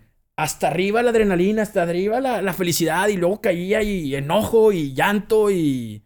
Sí, era todo, todo explotaba. Toda la, noche. Pero era esa persona que era, obviamente era yo, pero sacando todos mis más oscuros este, sentimientos y todo lo que yo contenía era la explosión de todo. Ya cuando surgió ese personaje, ya todo estaba ya mal. Ya no era aceptado por mis amigos, ya no me aceptaban en ciertos lugares. O sea, tengo un amigo que fuimos a Monterrey a un concierto, yo ya no tomaba. Mi amigo este es muy especialito, toda la vida ha sido muy especialito. y fuimos a su depa de pre. Obviamente yo no tomaba, pero me invitó de pre. Y luego me dice, mira Luis, si tú no hubieras dejado de tomar, nunca te hubiera invitado a mi depa. Y yo le dije, ¿qué tienes? O sea, ¿qué te pasa? Somos amigos de toda la vida. Sí, pero la neta, ya no era chido estar contigo. Y entonces fue de las, fue de las cosas, pero que me di cuenta, eso me sirvió para decir que iba por el buen camino. Sí. Total, tomo la decisión, le hablo a esta persona. Me dice, no puedo, porque estoy trabajando. Te marco al rato y vemos qué onda. Dije, no, no, no, yo necesito ir ahorita. Entonces dije, me acordé, esta persona, la otra persona que le hablé, a mí no me constaba que estuviera en el grupo. También era un amigo de, de, la raza. Pero había, ido, había yo oído rumores de que él estaba, pero no, no me constaba. Y le marqué. Y dije, carnal, así está la cosa. Espérame. Cinco minutos estaba fuera del trabajo por mí. Nos fuimos a AA. Llegas a AA, obviamente llegas sacado de onda porque tienes un estigma donde pues tú piensas que ya llegar ahí ya es lo peor que hay. Sí. Y no es lo peor que hay. Lo peor que hay es morirte. Ya que estás ahí, te das cuenta que hay mucha gente como tú. Y que no eres el único que tiene ese problema. Llegas a AA y lo primero que te dicen es, bienvenido, gracias por dar el primer paso. Esas puertas que ves ahí se abren y se cierran para que tú entres y salgas cuando quieras. No estás aquí a fuerza te pasan como una recepcioncita y te empiezan a dar un speech ahí como, cuéntame, como para alivianarte, ¿no? Y luego ya te pasan y te dicen, te pasan a una sala de juntas y está así. Ya oyes una junta y te dan la bienvenida. Te paras, dices, soy Luis G. En mi caso yo era Luis G. Y te dan un aplauso. Dicen, este aplauso que te damos el día de hoy es por tener el valor de haber cruzado esas puertas. Aquí no se juzga por raza, sexo, relación, este, religiones, nada. Aquí todos lo mismo. Aquí solo hay tres reglas, que son, obviamente, no alcohol ni drogas, no sexo entre compañeros y no golpes. Todo lo demás, aquí es, te explican qué es la tribuna, cómo funciona. La tribuna es un lugar donde tú subes a hablar, a soltar, como a drenar y a, curarte. Es el término que usan ahí y te dicen que está a tu disposición o cuando tú la necesites, ¿no? Y ya, pues yo ahí estaba así, pues asustadillo, sentado, oyendo todo, viendo el entorno y analizando. Ya se te acerca gente y te dice, mira, tú escucha, escucha y escucha. No te preocupes por hablar, no necesitas hablar, escucha. Y ve viendo cómo te reflejas en los demás. Obviamente cuentan historias muy fuertes, pero no es la historia fuerte lo que te va a reflejar, es el por qué Mm. pasó eso, porque a lo mejor hizo algo muy fuerte, pero a lo mejor tú hiciste una tontería menor, pero por la misma razón, mm. la misma causa. O sea, porque al final de cuentas la enfermedad del alcoholismo es la, la raíz es la misma. Es que somos débiles en el manejo de nuestras emociones. Así, así se dice, pues, ¿no? Entonces, empiezo a ir, como los dos días, me topo al papá de un amigo me dice, Luis, qué bueno que estás aquí. Qué chingón. Este, que diste la oportunidad. Me dice, mira, y lo voy a decir textual como me dijo. Mira, Luis, tú ahorita ven, tres meses, tres meses haznos caso. Ven a tus juntas, hasta síguenos al pie de la letra lo que te digamos. Si a los tres meses dices, esto no es para mí, vienes, te subes a tribuna y nos dices, pinches locos, dicen puras tonterías, ya mejor me voy, ¿no? Esto no es para mí. Y si no, pues, yo le hice caso. Los primeros tres meses yo estaba necesitado, ¿cómo te explico? Estaba necesitado de, en ese punto de, de, tener, de buscar una luz en mi vida y siento que la había encontrado. Porque el primer día que fui a AA fue la primera noche que pude dormir pareja toda la noche después de mucho tiempo. Como que sentí que había llegado a la paz, porque yo no dormía, este, en estos últimos años de borracheras, yo ya no dormía porque toda la noche estaba pensando, ¿qué hice? ¿Qué hice? ¿Qué hice? O estoy descuidando el trabajo por estar acá, o estoy descuidando el colegio, o estoy, o sea, ya era todo mal, todo mal. Entonces llegas y sentí un alivio, porque por fin había llegado a un lugar seguro. Y avanzan los tres meses, va avanzando el tiempo, me voy sintiendo mejor. Un amigo no, me invita a comer con más amigos un sábado. Yo dije, ay, fregón, ya puedo. En doble A me han dicho, todavía no vayas con tus amigos. Yo fui. A mí me gustaba mucho el ambiente de norteño, carnitas, cheves. Y me invitan a un lugar que se llama La Catrina. Y unos cuatro amigos. Y de repente empieza así y compran entre ellos un paquete de, no sé, un kilo de carne, una botella de vodka y unas cervezas. A mí el vodka me mueve mucho. Ya no, pero es lo que más. Sí. Y ya, todo bien, no pasa nada. A las 4 de la tarde empieza así la tambora y el norteño y se para la raza a bailar y empecé a temblar. Yo tenía tres meses cumplidos de haber ido a La neta, me paré y me regresé y me fui al grupo si me hubiera quedado ahí, yo creo que hubiera tomado. tomado porque fue un movimiento. Entonces fue donde yo me di cuenta que realmente no estaba preparado, que sí tenía que trabajar, trabajar más. Entonces ya estando en AA, hay muchos servicios dentro de AA que te van enseñando a ser más humilde. Todo tiene un porqué. O sea, recoger las tazas de café tiene un porqué. Servir las tazas de café tiene un porqué. Recoger ceniceros, subir a tribuna, coordinar juntas, todo tiene un, un porqué y es todo para ayudar, para hacerte una persona más humilde, porque como todo mundo llegamos a Oblea y venimos de un mundo donde supuestamente éramos los más fregones para tomar, los más fregones para el desmadre, los más... Y aquí sí, sí, espérate, aquí también él y él y él, todos supuestamente eran los más fregones y aquí están. Entonces más bien ve cambiando y ve haciéndote, ve bajándole dos rayitas a tu... y date cuenta que eres un ser normal. A fin de cuentas, en los escritos de Billy Bob, que son los fundadores de AA, se supone que AA está fundado para ser un mecanismo para que las personas con problemas de adicciones puedan funcionar en el mundo real. Ese es el, deber ser del, del, mecanismo del grupo, ¿no? Entonces va avanzando, AA, yo, ah, bien. Y empiezo ya un poco más a socializar y a salir, pero luego me entra a mí, me entra a mí una crisis emocional por el mismo estigma social que hay en, que había de doble A en el círculo donde yo me movía, ¿no? Y es que va a pasar el día que yo llegue a casa de una chava y resulta que el papá me diga si quiero tomar algo, digo que estoy en doble A, va a pensar que soy un violador, va a pensar que soy un T por 8 y muchos porqués, ¿no? Porque aparte estabas chavito. Claro, 26 años, pues cómo llegó ahí. Sí, claro, sí, sí. Pasa el tiempo y esa crisis se va haciendo más grande. Te empiezas a rezagar, te empiezas a... Sí, y empiezo yo a, cerrarme y a hacer cosas mi cabeza a dar vueltas y como que sentía que el grupo, yo seguía yendo, pero no estaba haciendo el mecanismo. Ya. Doble A es una maravilla. Funciona y sin él no estaría aquí. Y no, te digo, cualquier persona, antes de ir a un anexo de esos que supuestamente pagan y se los llevan, o a un centro de rehabilitación, doble A es gratuito. Y doble A ha salvado muchas vidas sin buscar nada a cambio, porque se mantiene de, de, lo mismo que nosotros contribuyamos y cada quien da lo que quiere dar. Y yo les diría que vayan primero ahí antes de que alguien les quiera tumbar dinero por esa solución. Pero realmente, si, te regreso a lo que iba, si, si la persona no quiere dejar de tomar, por más que la familia insista, si no va a funcionar. Ni AA, ni el centro de religión más caro de México, ni el de Estados Unidos, no te va a servir. Porque si tú no quieres, no tienes el mínimo, en doble A dicen, tienes que tener el mínimo deseo de dejar de tomar para que funcione.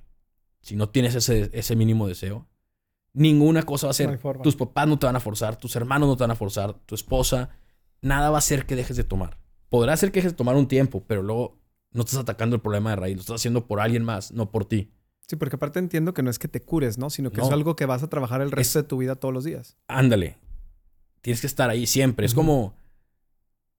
Pues como una persona que es diabética, pues sabe que no puede comer cierto azúcar. Sí, Pero si toma azúcar, a lo mejor se le sube insulina, se inyecta y se, se la calma, ¿no? sí, sí.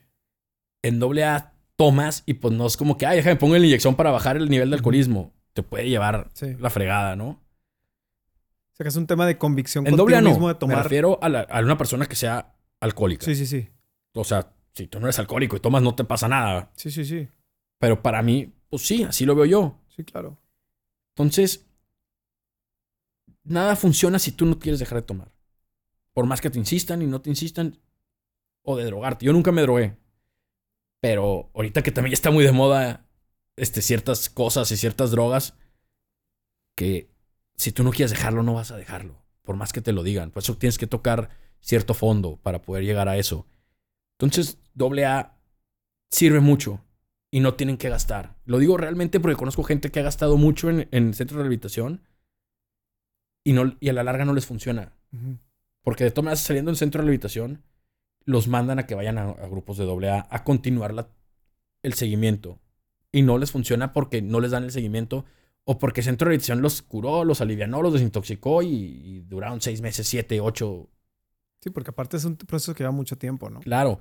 Y es el día a día. Entonces, yo, entre esta crisis, voy a la par con un psicólogo, al cual le agradezco mucho lo que hizo por mí. Se llama Jorge Quintanas, de aquí de Torreón. Y él, él, normalmente AA y los psicólogos están como con teorías diferentes. Pero este señor aceptaba mucho el mecanismo AA. Entonces él empieza a trabajar conmigo sus terapias que yo las practicara en la tribuna de AA para avanzar más rápido. Ok. O sea, empezó a mezclar y empezó a encontrar. Entonces me ayudó a mí un chorro porque creo yo, yo no puedo autojuzgarme, pero creo que me ayudó a mí a avanzar en mi proceso de recuperación. Aceptarme, más que nada aceptarme. Aceptarme más rápido que lo que, lo que era el proceso doble A, que digo, tengo, conozco mucha gente que, que no lo ha mezclado y avanzado, pero pues yo necesitaba ese como coacheo extra, ¿no? Y empiezo a con él a sacar muchas cosas que doble A no sacaba. Entonces me empiezo a dar cuenta que no importa lo que piense el papá de la chava, que no importa lo que piense la chava. Sí me explico, o sea, lo que importa son tú seguir adelante saber que no vas a regresar. Y obviamente hay ciertos detalles, como el comentario que hizo mi amigo, que se oyó medio payaso, pero luego dices, pues tiene razón, es como una ganancia. Pero hubo uno que fue de los primeros y más importantes, que fue como, algo estoy haciendo bien, voy por el buen camino. Yo no le había hecho nada a mis... A nadie sabía que estaba en doble A. Nada. De repente me habla un chavo que conozco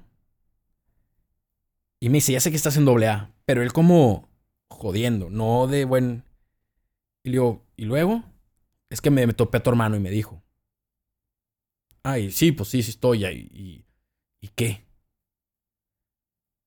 También su papá estaba ahí. Le dije, sí, también está tu papá. Te dijo él, no, mi hijo, me dijo, me dijo, no, mi papá no me dijo, me dijo tu hermano, pero me lo dijo así como. Y entonces yo le digo, mamá, oye, mamá, pues yo no digo nada y. Y Sí. me dice, no. Sí, lo dijo tu hermano, me platicó, pero lo dijo como orgullo Sí, claro. de que ya estabas ahí. No lo dijo. Mm, ¿Sí me explico? No, Sí. no, no lo dijo por fregar. Él se lo platicó como orgullo. sí, sí. Entonces dije, ah. O sea, sí me explico. Fue de las primeras ¿Qué cosas. sentiste? No, no, pues no tengo palabras para decir lo que sentí. Porque dije, ya me están empezando a ver diferente en Sí. tan poco tiempo, porque era muy poco. De haber sido lo que sentías Sí. que los preocupabas, que, te- los afecta A esto. a sentir esto, wow. Total, este chavo, a los pocos días me habla y me dice que lo lleve a doble A. Órale. Y obviamente yo hice lo mismo que hicieron por mí. Yo me paré y a los cinco minutos estaba por él. Y él me dice, no manches, yo estaba a punto de escaparme para que no me encontraras. Y llegaste antes. Porque tengo un problema. Que soy un poco más de puntual de lo, de lo, de lo normal. Ok. Entonces, y lo lleve, él sigue el día de hoy en AA. Ya también debe llevar, pues sí, lo mismo que yo, porque fue a los 3, 4 meses, va a cumplir también 13 años. Yo tengo 13 Ujú. años sin tomar, él también va a cumplir lo mismo, 13 años. Y a mí también eso me dio mucho orgullo porque le pude haber dicho a su papá, su papá ya está en el grupo, su papá es una leyenda ahí en el grupo, ¿sí me explico? Y me habló a mí. A lo mejor sintió como, por ser más o menos de la edad, sintió empatía, confianza, no sé. Sí. Yo fui el conducto. No estoy diciendo que yo hice el milagro de, de esa persona, yo fui el conducto nomás de, Sí, sí. de llevarlo. Sí, pero ya tienes un impacto, o sea, que, que- que al que no estabas acostumbrado Claro. a tener. Son esos dos. Y, y una vez que estaba saliendo, me invité a salir una chava que me dijo: Mira, Luis, nomás porque ya no tomas, estoy saliendo contigo. Si no, ni de pedo me subí a tu carro. y también, o sea, ese tipo de cosas son como ah, pequeñas batallas que, Sí, sí, que sientes, pues que vas avanzando. ganadas. Total, entre la ayuda de psicólogo y doble A, yo seguí avanzando. Yo me tengo que ir a trabajar fuera a Jiménez, Chihuahua. Yo tenía mucho miedo porque si se conocen a Jiménez, Chihuahua, son en esa época había 60 mil habitantes. Es una ciudad pues, relativamente muy chica. Iba a vivir solo. Y era la primera vez que iba a vivir solo fuera de mi casa. Y aparte, sin tomar. Porque yo no conocía eso. Entonces el psicólogo me ayuda mucho a decir, sí, yo y venía a Torreón y seguía yendo terapia con él. Pero fue como parte de un crecimiento estar ahí. Y obviamente ahí sí de repente te entraba la nostalgia porque pues digo, estaba muy, muy nuevo en esto de no tomar. Es que aparte estabas muy chavo, o sea, Sí, todo tu. Y, tu y estás solo ahí y, y no tienes a quién hablarle. Y pues allá es una hora menos por el uso horario. Y entonces en esta época de invierno a las 5 de la tarde ya está oscuro. Y dices, pero todo con el trabajo que hacía y cuando iba a Torreón iba a doble A, pues iba, saliendo, ¿no? Sí. Entonces, pues va avanzando. Después de Jiménez me tengo que ir a vivir a Chihuahua. Ahora sí, ya también de trabajo, pero en otro giro totalmente, en restaurantes, bars. Y tenía el alcohol a la mano, pero yo no lo, pues no, ya no me llamaba la atención. Y empiezo, y sigo trabajando y empieza mi vida, ¿no? Empiezo a, a- moverme y ahí es donde me doy cuenta que ya el alcohol le pasa a segundo, ya no es una cosa importante, ya no es nada. Con el pasar de los años me fui desprendiendo un poco de doble A.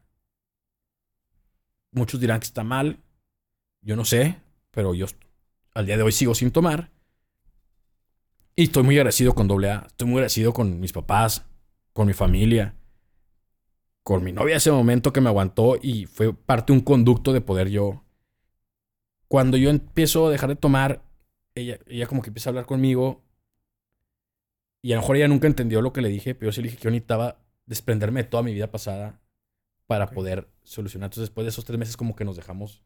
Y ella no lo entendió, creo que no lo entendió, pero creo que hoy los dos estamos muy contentos con nuestros caminos que agarramos, ¿no? Sí, claro. Y todo tuvo un porqué y a mí me ayudó mucho ese desprendimiento, ¿no? Que aparte tiene lógica, o sea, si Sí. lo piensas, o sea. Claro. Entonces, todo esto me ha servido a mí a salir adelante de- del alcoholismo y a saber que cada paso que he dado no quiero retroceder ningún paso. Por eso no vuelvo a tomar. Hay una canción de José José que se llama Mi vida. Esta canción se la canta él a su pareja en turno y le dice que nunca llorará por lo que fue de su vida, sino por el pasado de él. Yo esa canción me la canto a mí mismo. Y por ende a la gente cercana a mí, de que yo no pienso volver a sufrir por lo que ya sufrí. Y por ende, mi esposa, que no me conoció, mi esposa no conoció mi, no sabe nada de, de mi vida más que lo que yo le he contado del alcoholismo porque no, no le tocó verme ni Sí, convivir conmigo. Pues yo también le digo, pues yo no quiero que tú sufras por eso. Entonces, si yo lo- la riego, voy a traer todos esos para atrás. Y no es así, pero realmente me la canto a mí mismo. ¿Sí me explico? De que yo no quiero volver a sufrir por, pues por lo que fue de mi vida. Como dice José José. Sí, sí. Y entonces el día a día, claro que es difícil.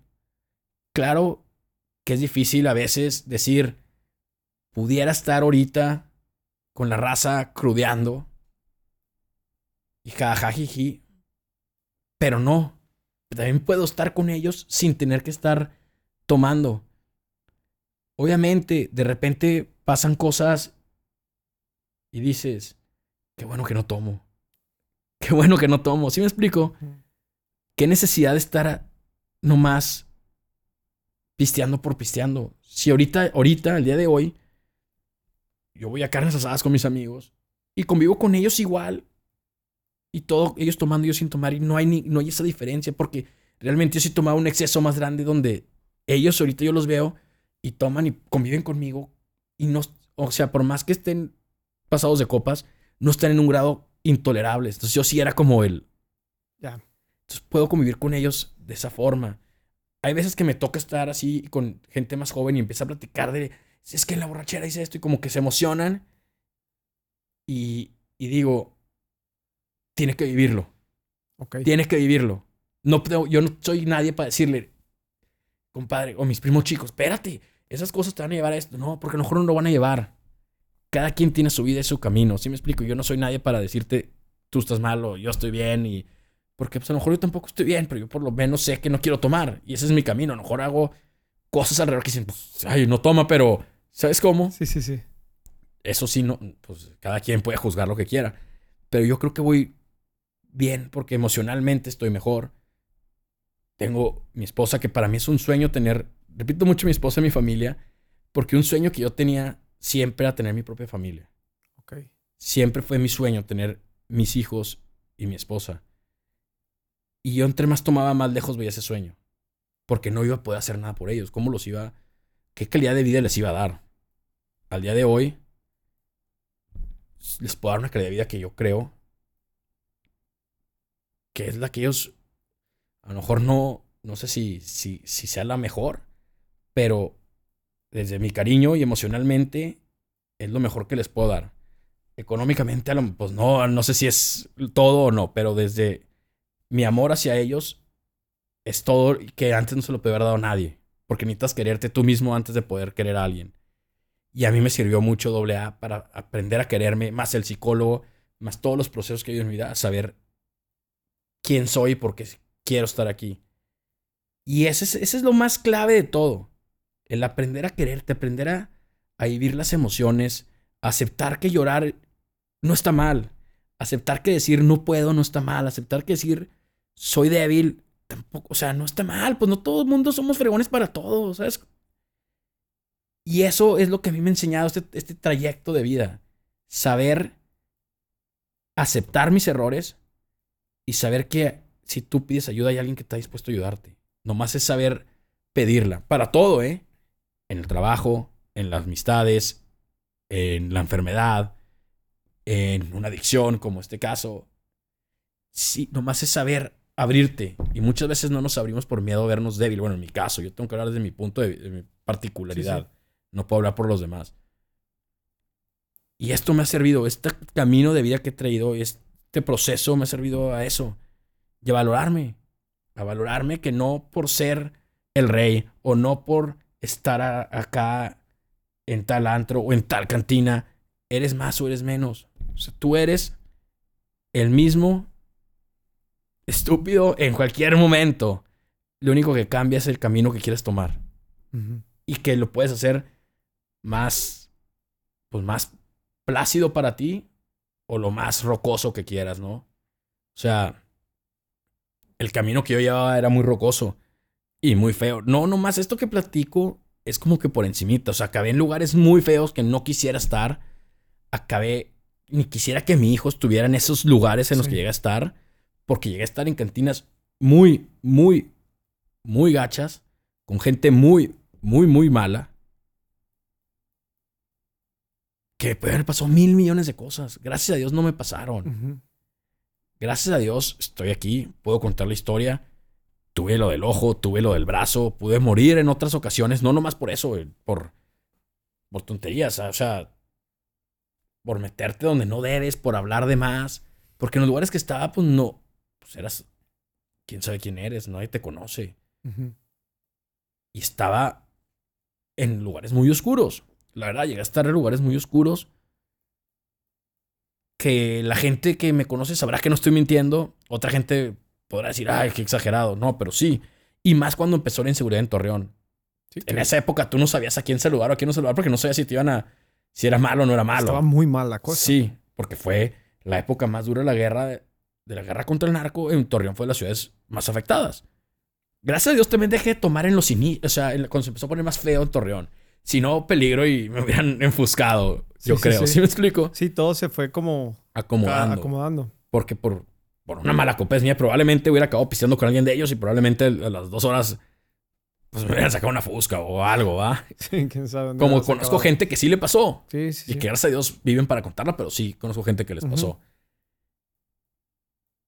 Entonces, creo yo que el camino de vida de si tú decides que tienes un problema de adicción o tienes un problema de cualquier, porque hay muchos, muchas formas de sacar esas carencias, ¿no?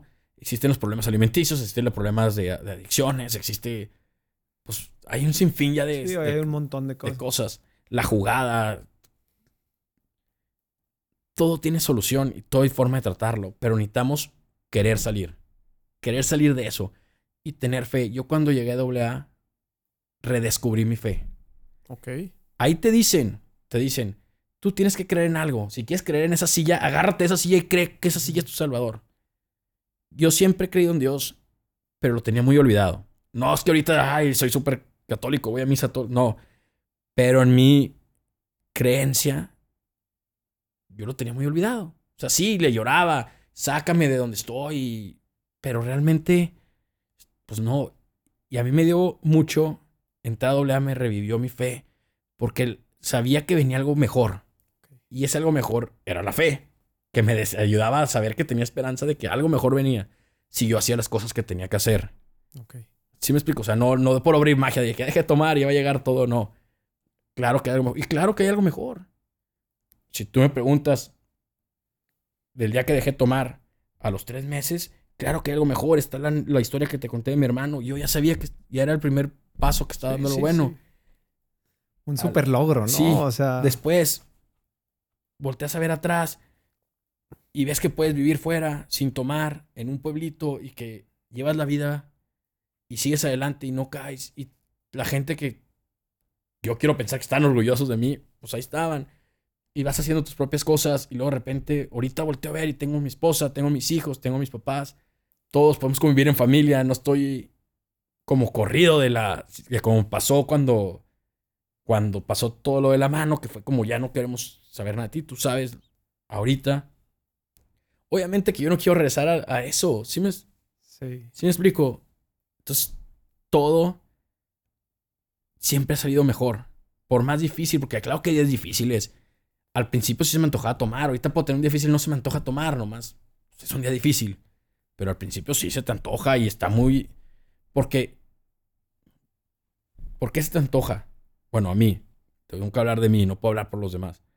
Se me antojaba porque era la única solución que yo sabía para mi estrés. Ok. Entonces yo me estresaba y decía, quiero tomar, pero no quiero tomar para, ay, una michelada, qué rico. Quiero, yo siempre quería tomar para estar pedo, porque pedo ya no me acordaba de nada. Ok. Pedo ya no sufría. ¿Sí me explico? Sí. Y ahorita ya no es, ya eso ya pasó, ya no, ya nunca se me antoja esa sensación de pedo. A mí me preguntan, ¿es que no te antoja una cheve, un vodka? No, porque realmente yo no buscaba el, pisto, los dos, tres cheves. Yo buscaba el estar pedo. Por eso te decía que entre semana para mí no funcionaba ir a ver un juego. Claro. Porque no tenía, yo no le veía un fin lógico. Si no me voy a empedar, ¿Para qué? ¿para qué?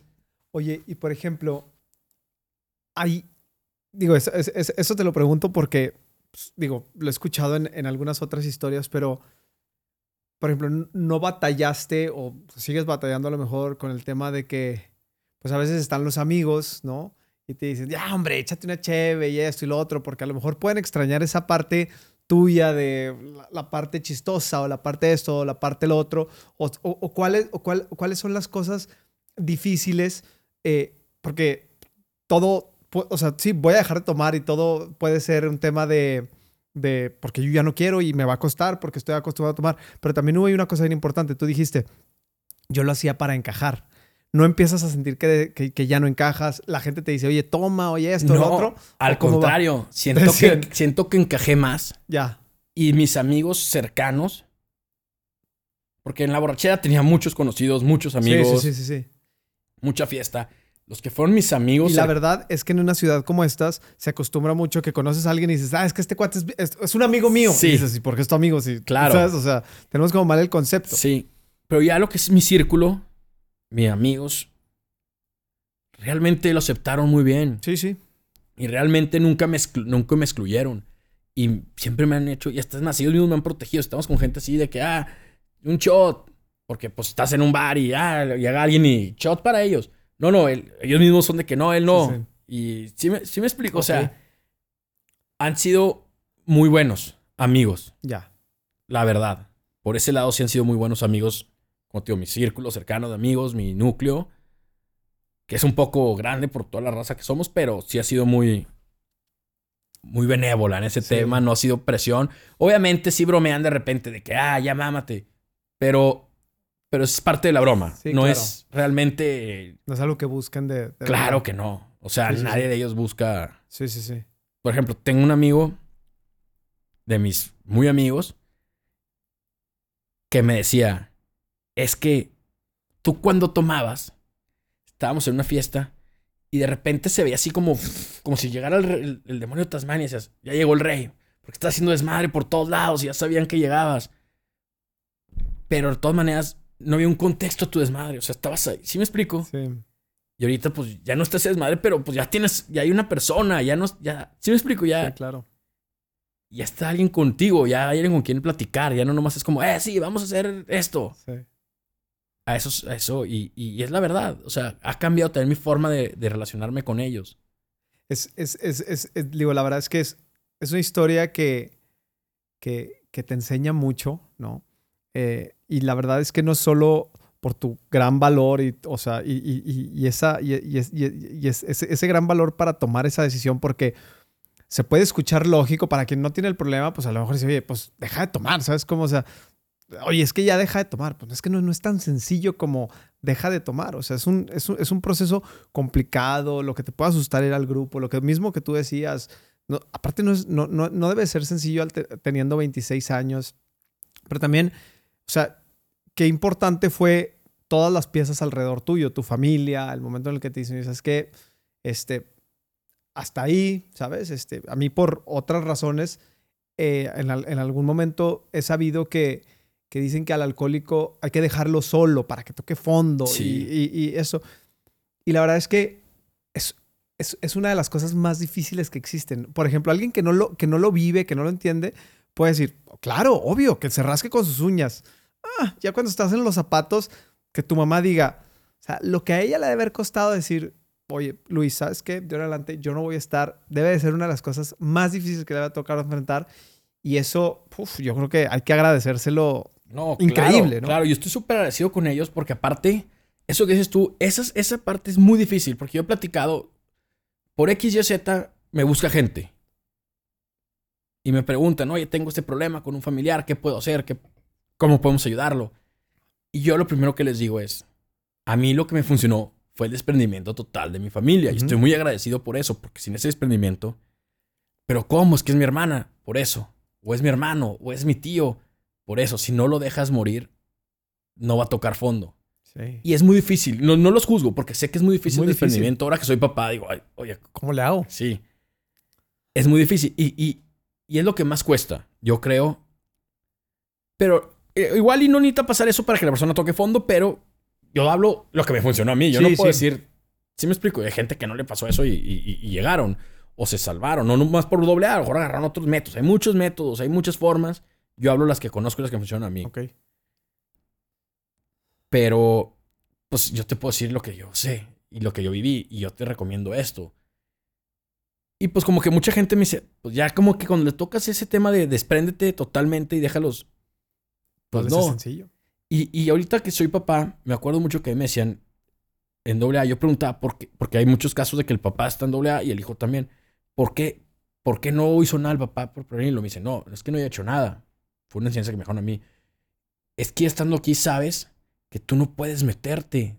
Tienes que dejarlo que viva y se dé cuenta él solo del camino que... Y en el camino se puede morir, en ese dejarlo darse cuenta. Pero cuando ya ves que va por el mal camino, es peor. Porque a mí entre más me decían, ya deja de tomar, ya, pues más era... Lo Más rechazas. claro. Porque al final de cuentas, yo quería encajar, yo quería llamar la atención. Le está llamando de la mala manera, pero está llamando la atención de ellos, Sí, ¿verdad? Y de mis amigos. de malas o de buenas, pero la, la llamaba. Sí, que el día que no te pelan, tuviste que romper que- un ándale, vidrio y ese era para voltearme a ver. Sí, así es. Y aquí el tema es,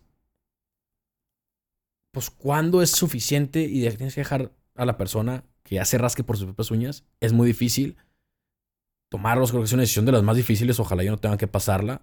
Agradezco mucho que mis papás la vivieron y les funcionó. Y aquí estoy, ¿verdad?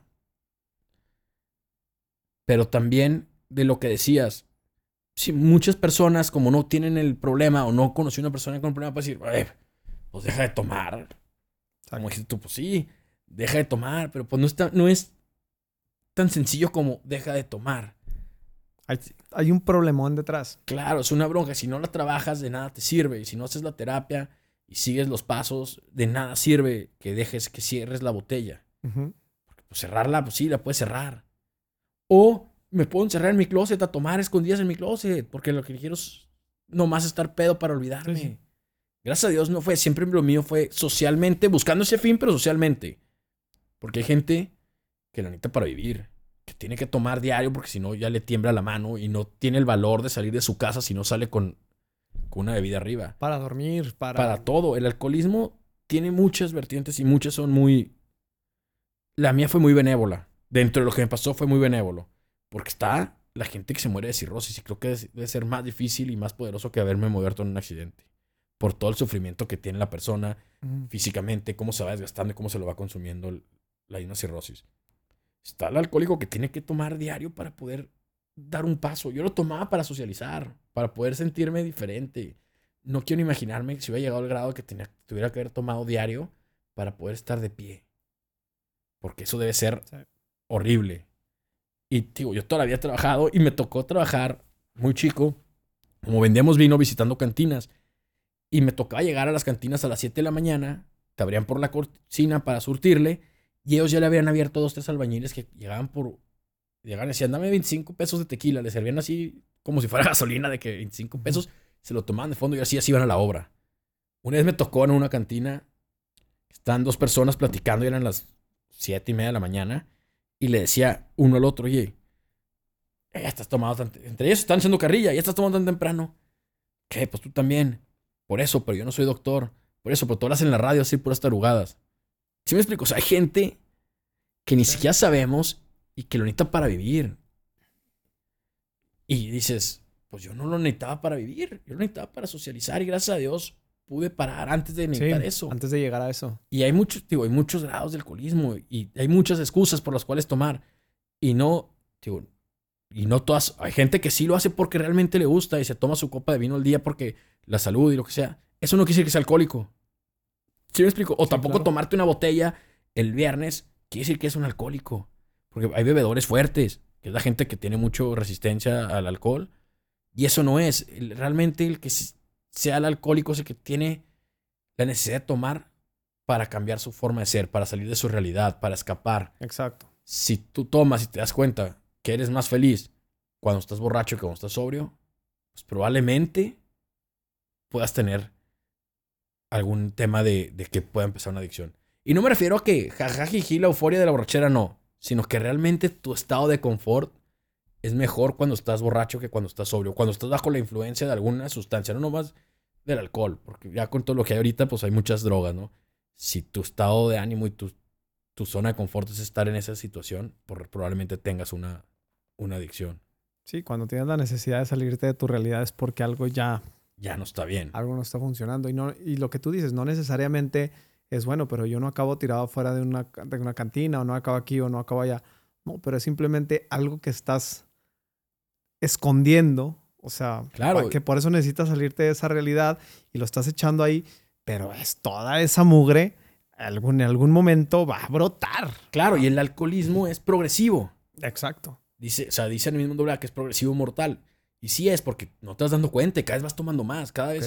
Yo ya al final, los, los últimos vasos que yo tomaba, no me sabía. O sea, no me sabía, necesitaba que me supiera el alcohol. Entonces, to- pedía tequila blanco, que es de los que sabe más fuerte, o vodka, pero me lo servía, no sé, no los 10 segundos, así de que los 10 segundos, o la onza, el caballito, ¿no? Era 30, 40% de alcohol y el resto de agua mineral, pura agua, para que no supiera el A sabor nada más. a nada más. Para que supiera, sintieras el, el golpe del alcohol cada bebida. Porque yo necesitaba sentir que estaba tomando algo fuerte porque era el camino hacia lo que buscaba, hacia Claro, el punto donde Porque igual, estar, y, y- igual y ni sentirías que, que estaba que tomando. estás tomando. Así es.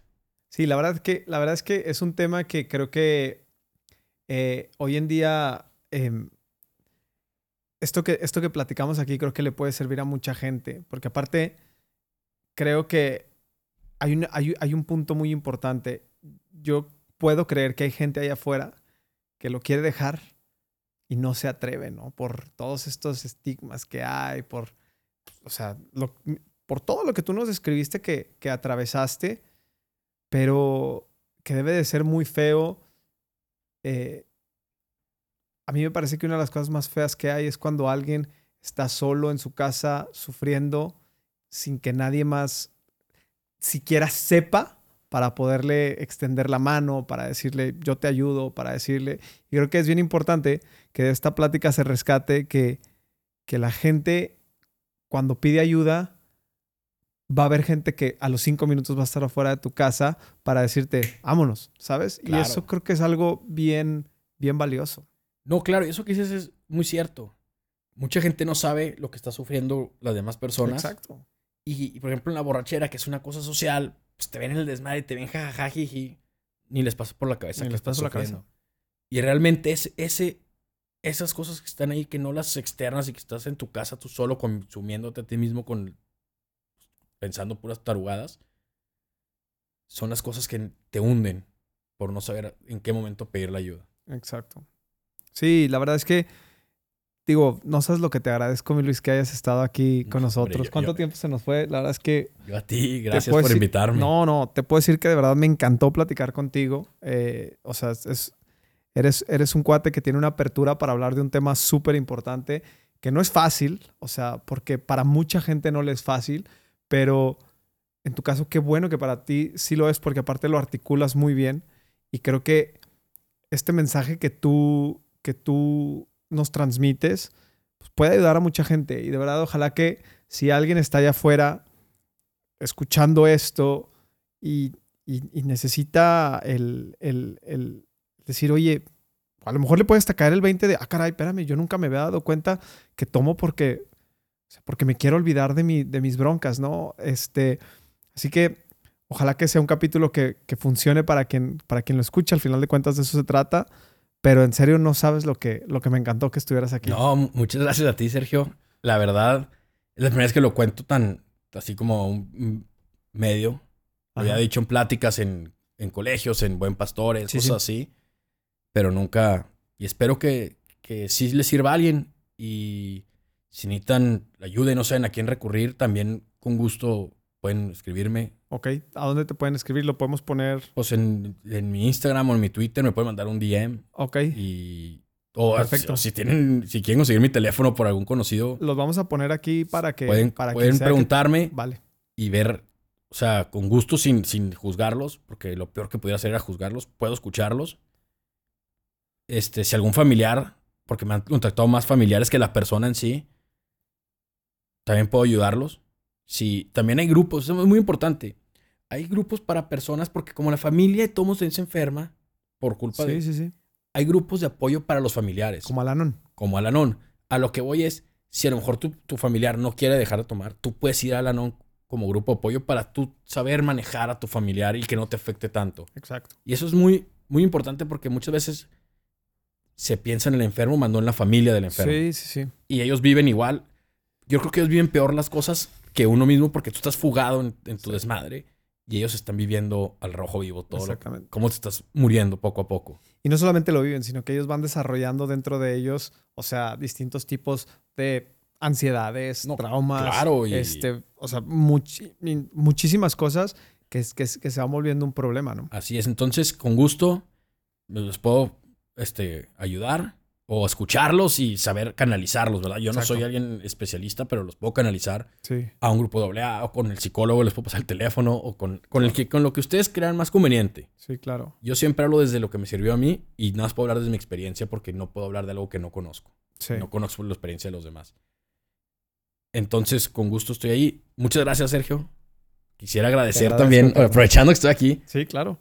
agradecer a, obviamente a mi familia, que sin ellos no pudiera yo haber tenido ese pilar para sostenerme y salir adelante. Que los conozco, les mando un abrazote a, a todos.